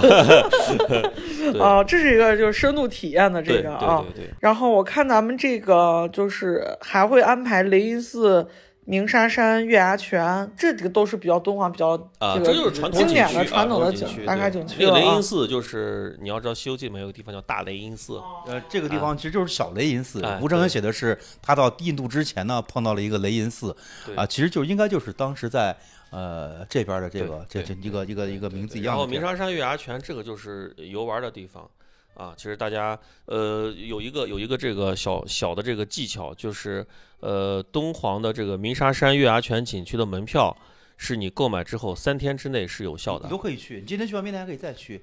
啊，就可以一直去，一直去。三天天啊，三天三日内有效，然后你就嗯刷身份证就可以进。然后呢，呃，一般情况下呢，就是说，呃，白天你去呢是可以呃体验一下什么骑骆驼呀、滑沙呀什么的。然后如果是对夏天的话呢，一般都会是傍晚，九点钟天才黑，对八八点四十九点对，六七点钟，然后呢，你你吃点东西，然后你进去爬上一座沙山，能够看到这个就是这个大漠落日啊，然后你还可以在里面 cosplay 这个飞天拍照。呀，啊这个很多啊，这个很多。这简直这太让人心动了，这个小对伙谁不想去然后呢啊上沙山一，我们一般建议骑骆驼上去，但是因为那个沙山上的时候呀，就是费劲儿，就是你进一步退一步，对对，然后很软嘛。对，有一些这个就是去鸣沙山有一些这个小贴士，呃，第一个呢就是你一定不要在景区门口买那个沙套，就那个是无纺布的一次性的沙套，那个很容易破。你要干嘛？你要去景区里面，那个沙套是一次使用费是十五元，但那个是帆布那种布做的，非常结实。这样的话呢，就是说我们穿沙套的目的不是为了防止沙子钻到脚里面，是防防止这个沙子烫伤你，啊，或者呢就是钻到你的像这种网面鞋啊，它就钻你的这个鞋里面，就很难清理嘛，啊，就是这样子，就是穿这个。然后第二个呢就是呃骑骆驼的体验啊，还有一个呢就是这个爬沙山的体验啊，反正就是你可以，如果你体力不好的话，可以分多日是吧？啊，今啊天上一点，明天上一点。对对挨个体验啊，挨个体验。反正有三天的这个时间对对对，然后他晚上的关门好像大概是十点多还是十一点，他那个月牙泉那个亮灯，啊，没有说四点半不准进去来哎呀那个那个月牙泉是所有我去敦煌的朋友啊，都要在那儿拍照打卡，但是真的很漂亮对我在我妈肚子里的时候我就去过了。啊。这个 正好是一个特别经典的这个这个打卡路线啊。对于甘肃人来讲，就是好像这个在月牙泉里面，我记得我妈有一张照片儿，就是她当时已已经怀孕，然后呃然后怀孕了，然后然后那个肚子都小肚子都微微隆起了，然后她在那个月牙泉的那个有一个撩式的一个一个一个动作，我那个印那个照片印象特别深。然后后来我去敦煌玩嘛，然后要你也拍了一个没有，我跟我妈说，我妈说是，哎呀，那你早都去过了，对吧？二十年前就去过了。我说啥时候去？就是那张照片，那是八六年，我是八六年生的嘛啊，八六年那个啊，就你就去过了。我说啊，我说好吧，好吧，就如果这样也算的对对对对，也算啊，是吧？对对也算啊对。然后咱们这个那那这些莫高窟，然后包括这个传统景点看完之后，是不是最后咱们还会去到玉门关、汉长城遗址？这相当于就是咱们这个行程的一个延伸。啊尾声对最啊远的地方。啊玉门关和阳关是那个是呃敦煌外面的那那两座汉代的这个关，汉关叫汉关。啊对，呃，玉阳关都知道嘛，玉门关都知道，对唐诗里边还有西出阳关很多的描述啊。对，啊。出了阳关以后，过去就是那个玉门关、阳关以后就是那个就到了国外了，就往西域去了，就就就往西域去了。呃，玉门关它中间这个景点它分几个部分，可以看看到玉门关呢叫小方盘城，啊对，小方盘城呢，其实就是当时应该是呃守关的这个呃官员的办公室、治办办是治所啊治所办公地点。对对啊，叫玉门关小方盘城，还有这个汉代的这个长城的一段，看得很清楚。它是用这个，因为我们内地做长城啊，可能是用夯土来做。对那那个时候啊，那个那个戈壁上它是没有土的，对土啊土里面带沙，它夯不起来。对，那当时汉朝人就用这个办法，就是一层土一层这个芦苇草芦苇草啊，把它这么一层一层的这么铺起来。对铺起来汉长城。还有一个点就是，呃，河仓城，也叫大方盘城。大方盘城何仓城等于是一个军事的一个粮草基地，对是给玉门关、阳关这些提供这个后后勤补给的一个大仓库，在那个疏勒河的边上，离这个离这个玉门关的小方盘城过去大概有十几公里是要坐啊这个警交车过去的，是对要坐这个警交车。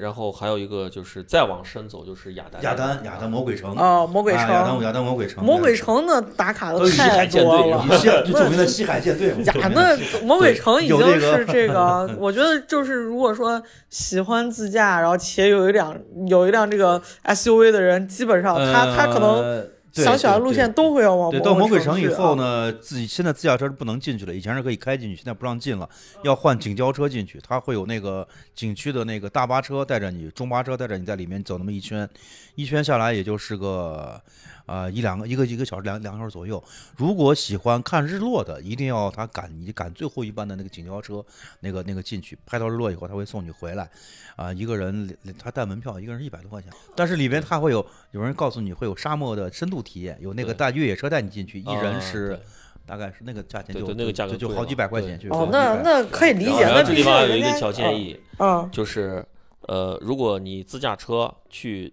要去玉门关和这个呃雅丹，就这一天，一定要在离开敦煌市之前加满油加满油。啊，不要里面没有加油站，往返大概有两百多公里是没有加油站的，将近三百公里没有加油站，然后呢也没有修车的地方，但是你可以呼叫紧急救援。啊很贵。不要问我是怎么知道的，对对对，因为当年就是我们就是这个从对对从那个出来，就是以前是在那个玉门关那个岔口有一个加油站，后来有一天我们去的时候加油站没有了，那个加油站关了，没有油，然后我们就半箱油开着车就进去了，然后进去之后哇，这这个满怀忐忑，然后从那个从那个出来走到国道上的时候，那个灯亮了。已经灯都亮了，然后呢还有就还能再跑个六七十公里，但是到敦煌市区也就差不多那个距离，嗯，最后就差点就啊空调都不敢开，关闭一切电器，啊音乐也不听了，空调也不开了啊。时速六十公里匀速走。对，这会儿这会儿天还亮，对吧？灯也不开了，对吧？啊，就刹车都不敢踩啊。对对对，这油门都不敢横踩，就是就是这样的啊。那个里面就是呃，因为啊，毕竟西北嘛，这个地大物博，我们的祖国地大物博，确实是要。如果是自驾的话，要的这个不要这个太过过度的自信不要不 要不要用内地的这个时间和空间的这个概念去来来去来放到去衡量西北，因为这个事情也是我亲身经历的，在酒泉的时候。的东风镇的外面，它发射基地上是大戈壁嘛，大戈壁上，然后有个加油站，小加油站加油，加油到时候饿了我要吃饭，我这附近有没有吃饭的地方？他说有，近得很，呃，前面九十公里就就可以吃饭，九十公里，咱这都快九十公里四十分钟嘛，就哦四十多分钟就开到了九十公里，东风镇就是，九十东风镇就是非常 著名的那个有一个基地大门有一个牌匾，就是泄密必被抓，抓住就抓住杀头就杀头，呃，叫杀头镇。啊，对，就那个，就因为它那是航天基地嘛，航天基地。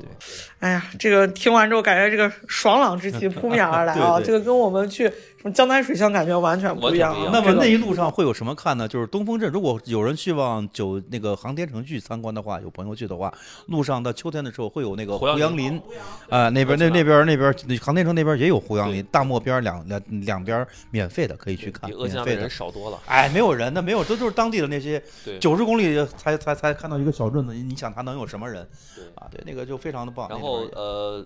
除了这个玉门关，呃，因为玉门关和呃阳关是两个方向，它是南一南一北玉门关在北边儿，阳关在南边儿。它是长城啊，就是它是面对着呃西边那么修的汉长城嘛。呃，南边还有个阳关，对，哦，那相当于就是说，如果说古人走的话，他如果走玉门关，就相当于他是在冲北头去了啊，北境线就到哈啊密了，到过青金峡哦。然后如果他走阳关的话，就是南下了。走南线到走走走走走且末，走啊青海那边，走呃且末，走若羌，对，呃，然后然后到那个到于田，就是和田，对对对对啊对。那我我还有一个小联想，就咱经常说这个，你走你的阳关道，我走我的独木桥。去阳关那条路就是叫阳关大道阳关大道，进入进入敦煌的那条路，从机场出来阳关大道。也叫阳关大道。哦，原来有这样，这个一下子感觉，感觉这个一路上这个俗语、成语就确实啊对。听了不少。如果去阳关玩的话，阳关那个从那个有一个风随的遗址上，你下去以后啊，有一条当时的丝路古道，就是当年的阳关大道，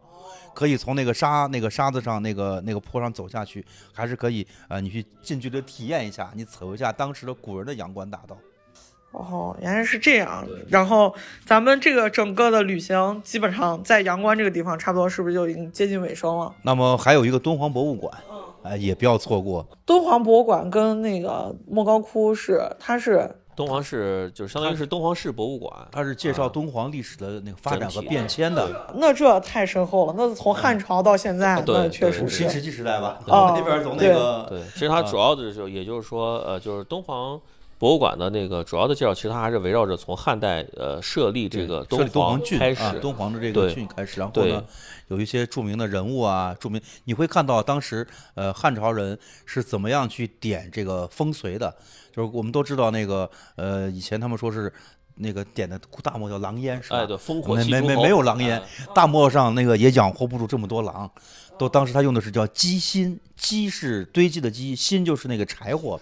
把那个他说一层，他为了怕这个火白天他你点火不是看不到吗？他让这个烟着起来，让这个烟着起来怎么办呢？他用土啊，就一层土一层这个呃一层这个哦，我明白了，就是让它充分不燃烧，弄很多烟出来啊。这个鸡心呢，平常就是放在它的风水里面，有人专门去养护保护它，啊，以备这个暂时使用的。鸡心我们在长城里边现在因为看不到，但是在敦煌博物馆是可以看到的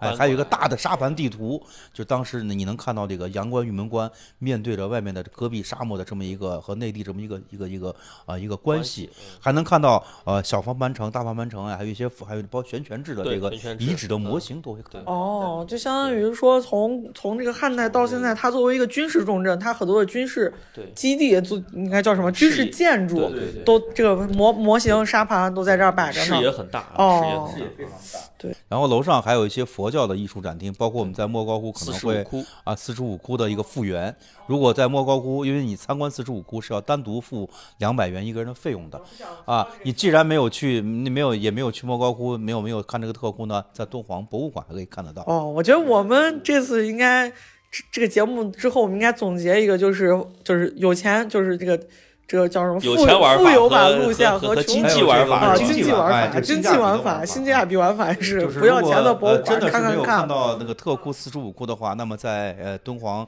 呃博物馆还会看得到。虽然那么还是有那么一点点的这个小的区别，但是在你没有看到过真正的四十五窟之之前呢，看它也不差，是吧？明白了，那这个敦煌博物馆大概要游览多啊大概长时间？两个多小时两个多小啊时啊啊。然后接下来就是在这个市区里转一转，然后你吃嘎六的这个手抓肉嘛，嘎六手抓是一定叫晋要去的。源嘎六手抓羊肉，晋源嘎六是就就在就在那啊个敦煌就在那市中心，离那个市中嗯心那块儿，然后离那个飞天敦煌市中心，它十字路口有一个飞天那个标反弹琵琶的一个一个一个对一个雕塑，它就离那个地方不远，离那个地方啊不远。然后，然后其实，在敦煌里面还有两个非常小众的景点，一个叫敦煌古城，嗯是汉代的时候这个敦煌的古城，也就是说敦煌的那个行政中心的位置，古城墙，有点像破城子那个感觉。还有一个地方呢，就在那个敦煌古城的旁边，叫敦煌白马塔。白马塔是个现在是个景区，它有里面有一座这个像佛塔一样的一个建筑，啊，是是是，据说呢是这个鸠摩罗什这个骑着这个白马呢，从这个西从西往东去去传教的时候马去世，马死了，然后为了纪念他这个白马，然后就建了这座塔，啊，跟咱这个。咱说的这个鸠摩罗什，对吧？这一路上好像就是玄奘跟鸠摩罗什的故事，还有张骞的故事。这是一个，这是一个非常好的这个感受佛教魅力、宗但是。很少有人会去。对，那如果你是一个鸠摩罗什这个这个爱好者，对你对对，它你可以去看很小众，一下啊它很小众。然后呢，进去之后呢，那个门口那个有一个大爷，这个大爷是里面的管理员儿。然后呢，如果你跟大爷这个给大爷发根烟，大爷聊一聊，啊然后大爷马上就给你带着你去给你讲这个鸠摩罗什的故事啊，晚上做梦蛮好的呀，这啊，嗯然后什么什么这个做的是什么梦，怎么样怎么样，他给你讲讲的眉飞色舞啊，特别好玩。然后讲完之后说是，哎呀，说这个我们这个小店里面还有纪念品，要不要买一点？对，然后是什么？进去之后一看，纪念品是什么呢？手抄《金刚经》的那个、那个、那个、那个纸，就是那个宣纸啊，它这个都是呼应的，啊 都是呼应的。啊你刚才说这个白马寺，这个白马嗯白马塔啊，白马塔，你就让我忽然想到，就是就是金庸特别早期写过一个小说叫那个《白马马啸啸西西风》，我感觉你一说这个，我脑子里就一下想到这个小说，因为他那个他那个故事也是跟这个这个这个叫什么这个塞外什么的相关的，感觉很有意思。我觉得好像嗯佛教就是在我们中国的这个佛教的这个呃文化里面，白马好像出现了很多次。白马在中国文化里边一直都是马的这个这这马的顶配是叫这白马。你看刘邦不是汗跟他的跟他的诸侯王，他是盟誓的时候叫斩白马而盟啊，誓。对对对，对斩白马盟誓，白马是马里马就很高级，对吧？啊马是是神兽。过去其实那个龙的那个变化就有马的这个龙马精神嘛哎在里面。啊啊那么白马是最高级的马，叫斩白马而盟誓。那么我们去嗯西安来参观秦始皇的那个铜车马的那个展厅，铜车马的四匹马都是白马，哦，是白的。我们现在看它花花斑斑的，是颜色因为剥落了，它其实是白的。对，白马拉着一匹那样彩绘的什么黄金马车，洛阳有那个对白马寺，对对对驮那个四十二章经是回来，是是是。然后唐僧骑的也是白马，啊唐是哎吧？鸠摩罗什唐骑的也僧是白马，对对对，这这里还有一个，就是说，这里这边还有一个，就是说，说说到白马，突然想起来，就是说，丝路上这些商队啊，包括这些是运送货物的，呃，主要的是这这这这这这这这牲畜呢，其实不是骆驼，我们都以为是骆驼，大量的用的是驴，毛驴，那驴能顶得住这种汗吗？顶啊顶得住啊，驴驴的这个耐力比较强啊，是它对饲料也也除了脾气犟一点儿之外呢，它对这饲料它也不是很挑，也不是。我个人听这个两位老师把咱们这么漫长的一个行程整个介绍完之后，第一个是觉得说，这个佛教爱好者就是千万应该叫什么？这个就文文化化这个，包括对绘画呀、对美术，呃，爱好者有有有这个呃，对对对这个体验有这个要求的，那真的是对嗯，还有一个就是呃，现在好古啊，想要追溯这追个呃溯历史历史的我们从仿古的，因为你就是在站在这个汉代的长城之上，站啊在这你你个我我们走过的路也是当年可能那个边塞也是张骞走过的路，玄奘也是玄奘走过的路，也是那些岑参呀、高适啊他们走过的走过的路。而且我觉得有一个什么呀，就是这个，它虽然说我们看的都是各种各样的石窟也好呀，然后它的这个人文景点当然是居多，但是它故事性非常的强，它是背一个一个就是非常鲜活，甚至说你你从小你背的古诗是什么？不教胡马度阴山，西出阳关无故人，等等，你被这些古诗串联起来之后，你会觉得说，哎，这个一下子这个兴趣就来了。我我个人的感觉是这样的啊。然后我们这个这趟的行程差不多给大家就给各位听众朋友们就介绍到这里啊，非常辛苦啊，感谢两位老师。然后对我们这个行程，大家还有啥要补充的没？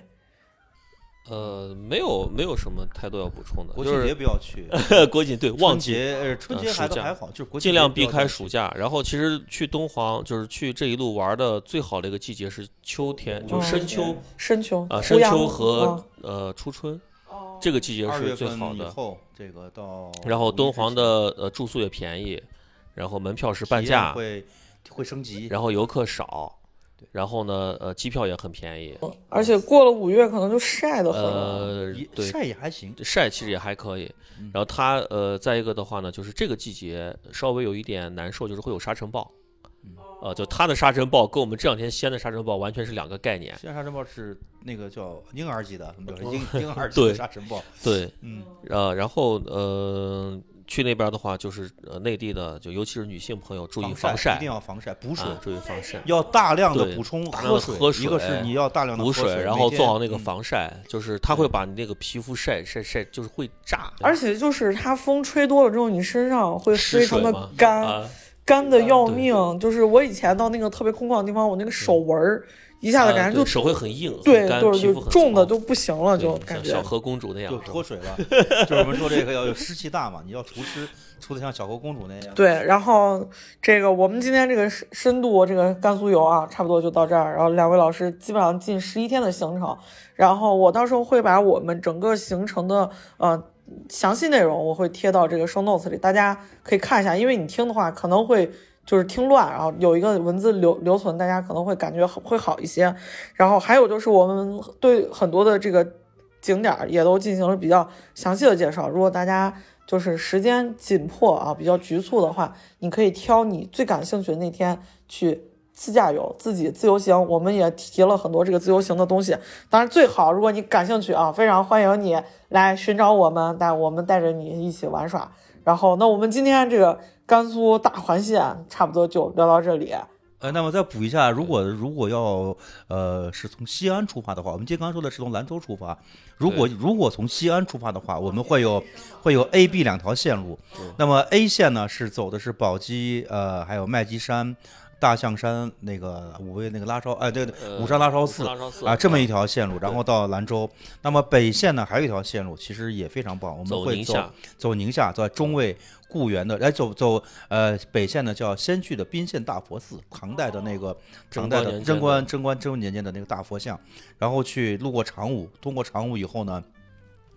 过了这个泾河，到那个固原的叫须弥山石刻，有几个洞窟非常棒。那个那个主佛呢是一个露天的一个大的一个坐佛，坐呃，是你非常像那个龙门石窟的那个大佛。然后呢那天住在中卫，然后从中卫呢就我们就越过兰州了，对，然就后就到了就从中卫是相当于要穿过一点点沙漠，越过黄会会走一个古城，那个叫永嗯昌古城永昌的古城，然后我们就像进入了呃像乌龟一样的一个城啊，对，也是在那个荒漠上，啊，也叫龟城。然后到直接就到了五味天体山。哦，直接就到了对。南北那那那把那个那把那个比零四就给绕过了。对，对就绕过了。这是一啊条，这是一条 B 线对，B 线的话会呃是一个稍微比较快速一点的线路。明白了，那这个大家各取所需啊。我们刚刚听到了，也有不同的线路。如果大家真的非常感兴趣，然后也想有一个非常好的游玩体验，就大家可以直接在那个小宇宙私私我微信啊，然后咱们单聊。好，那我们今天这个节目就聊到这里啊，非常感谢两位老师。然后这么精彩的甘肃大环线啊，我感觉我必须要去一趟了。跟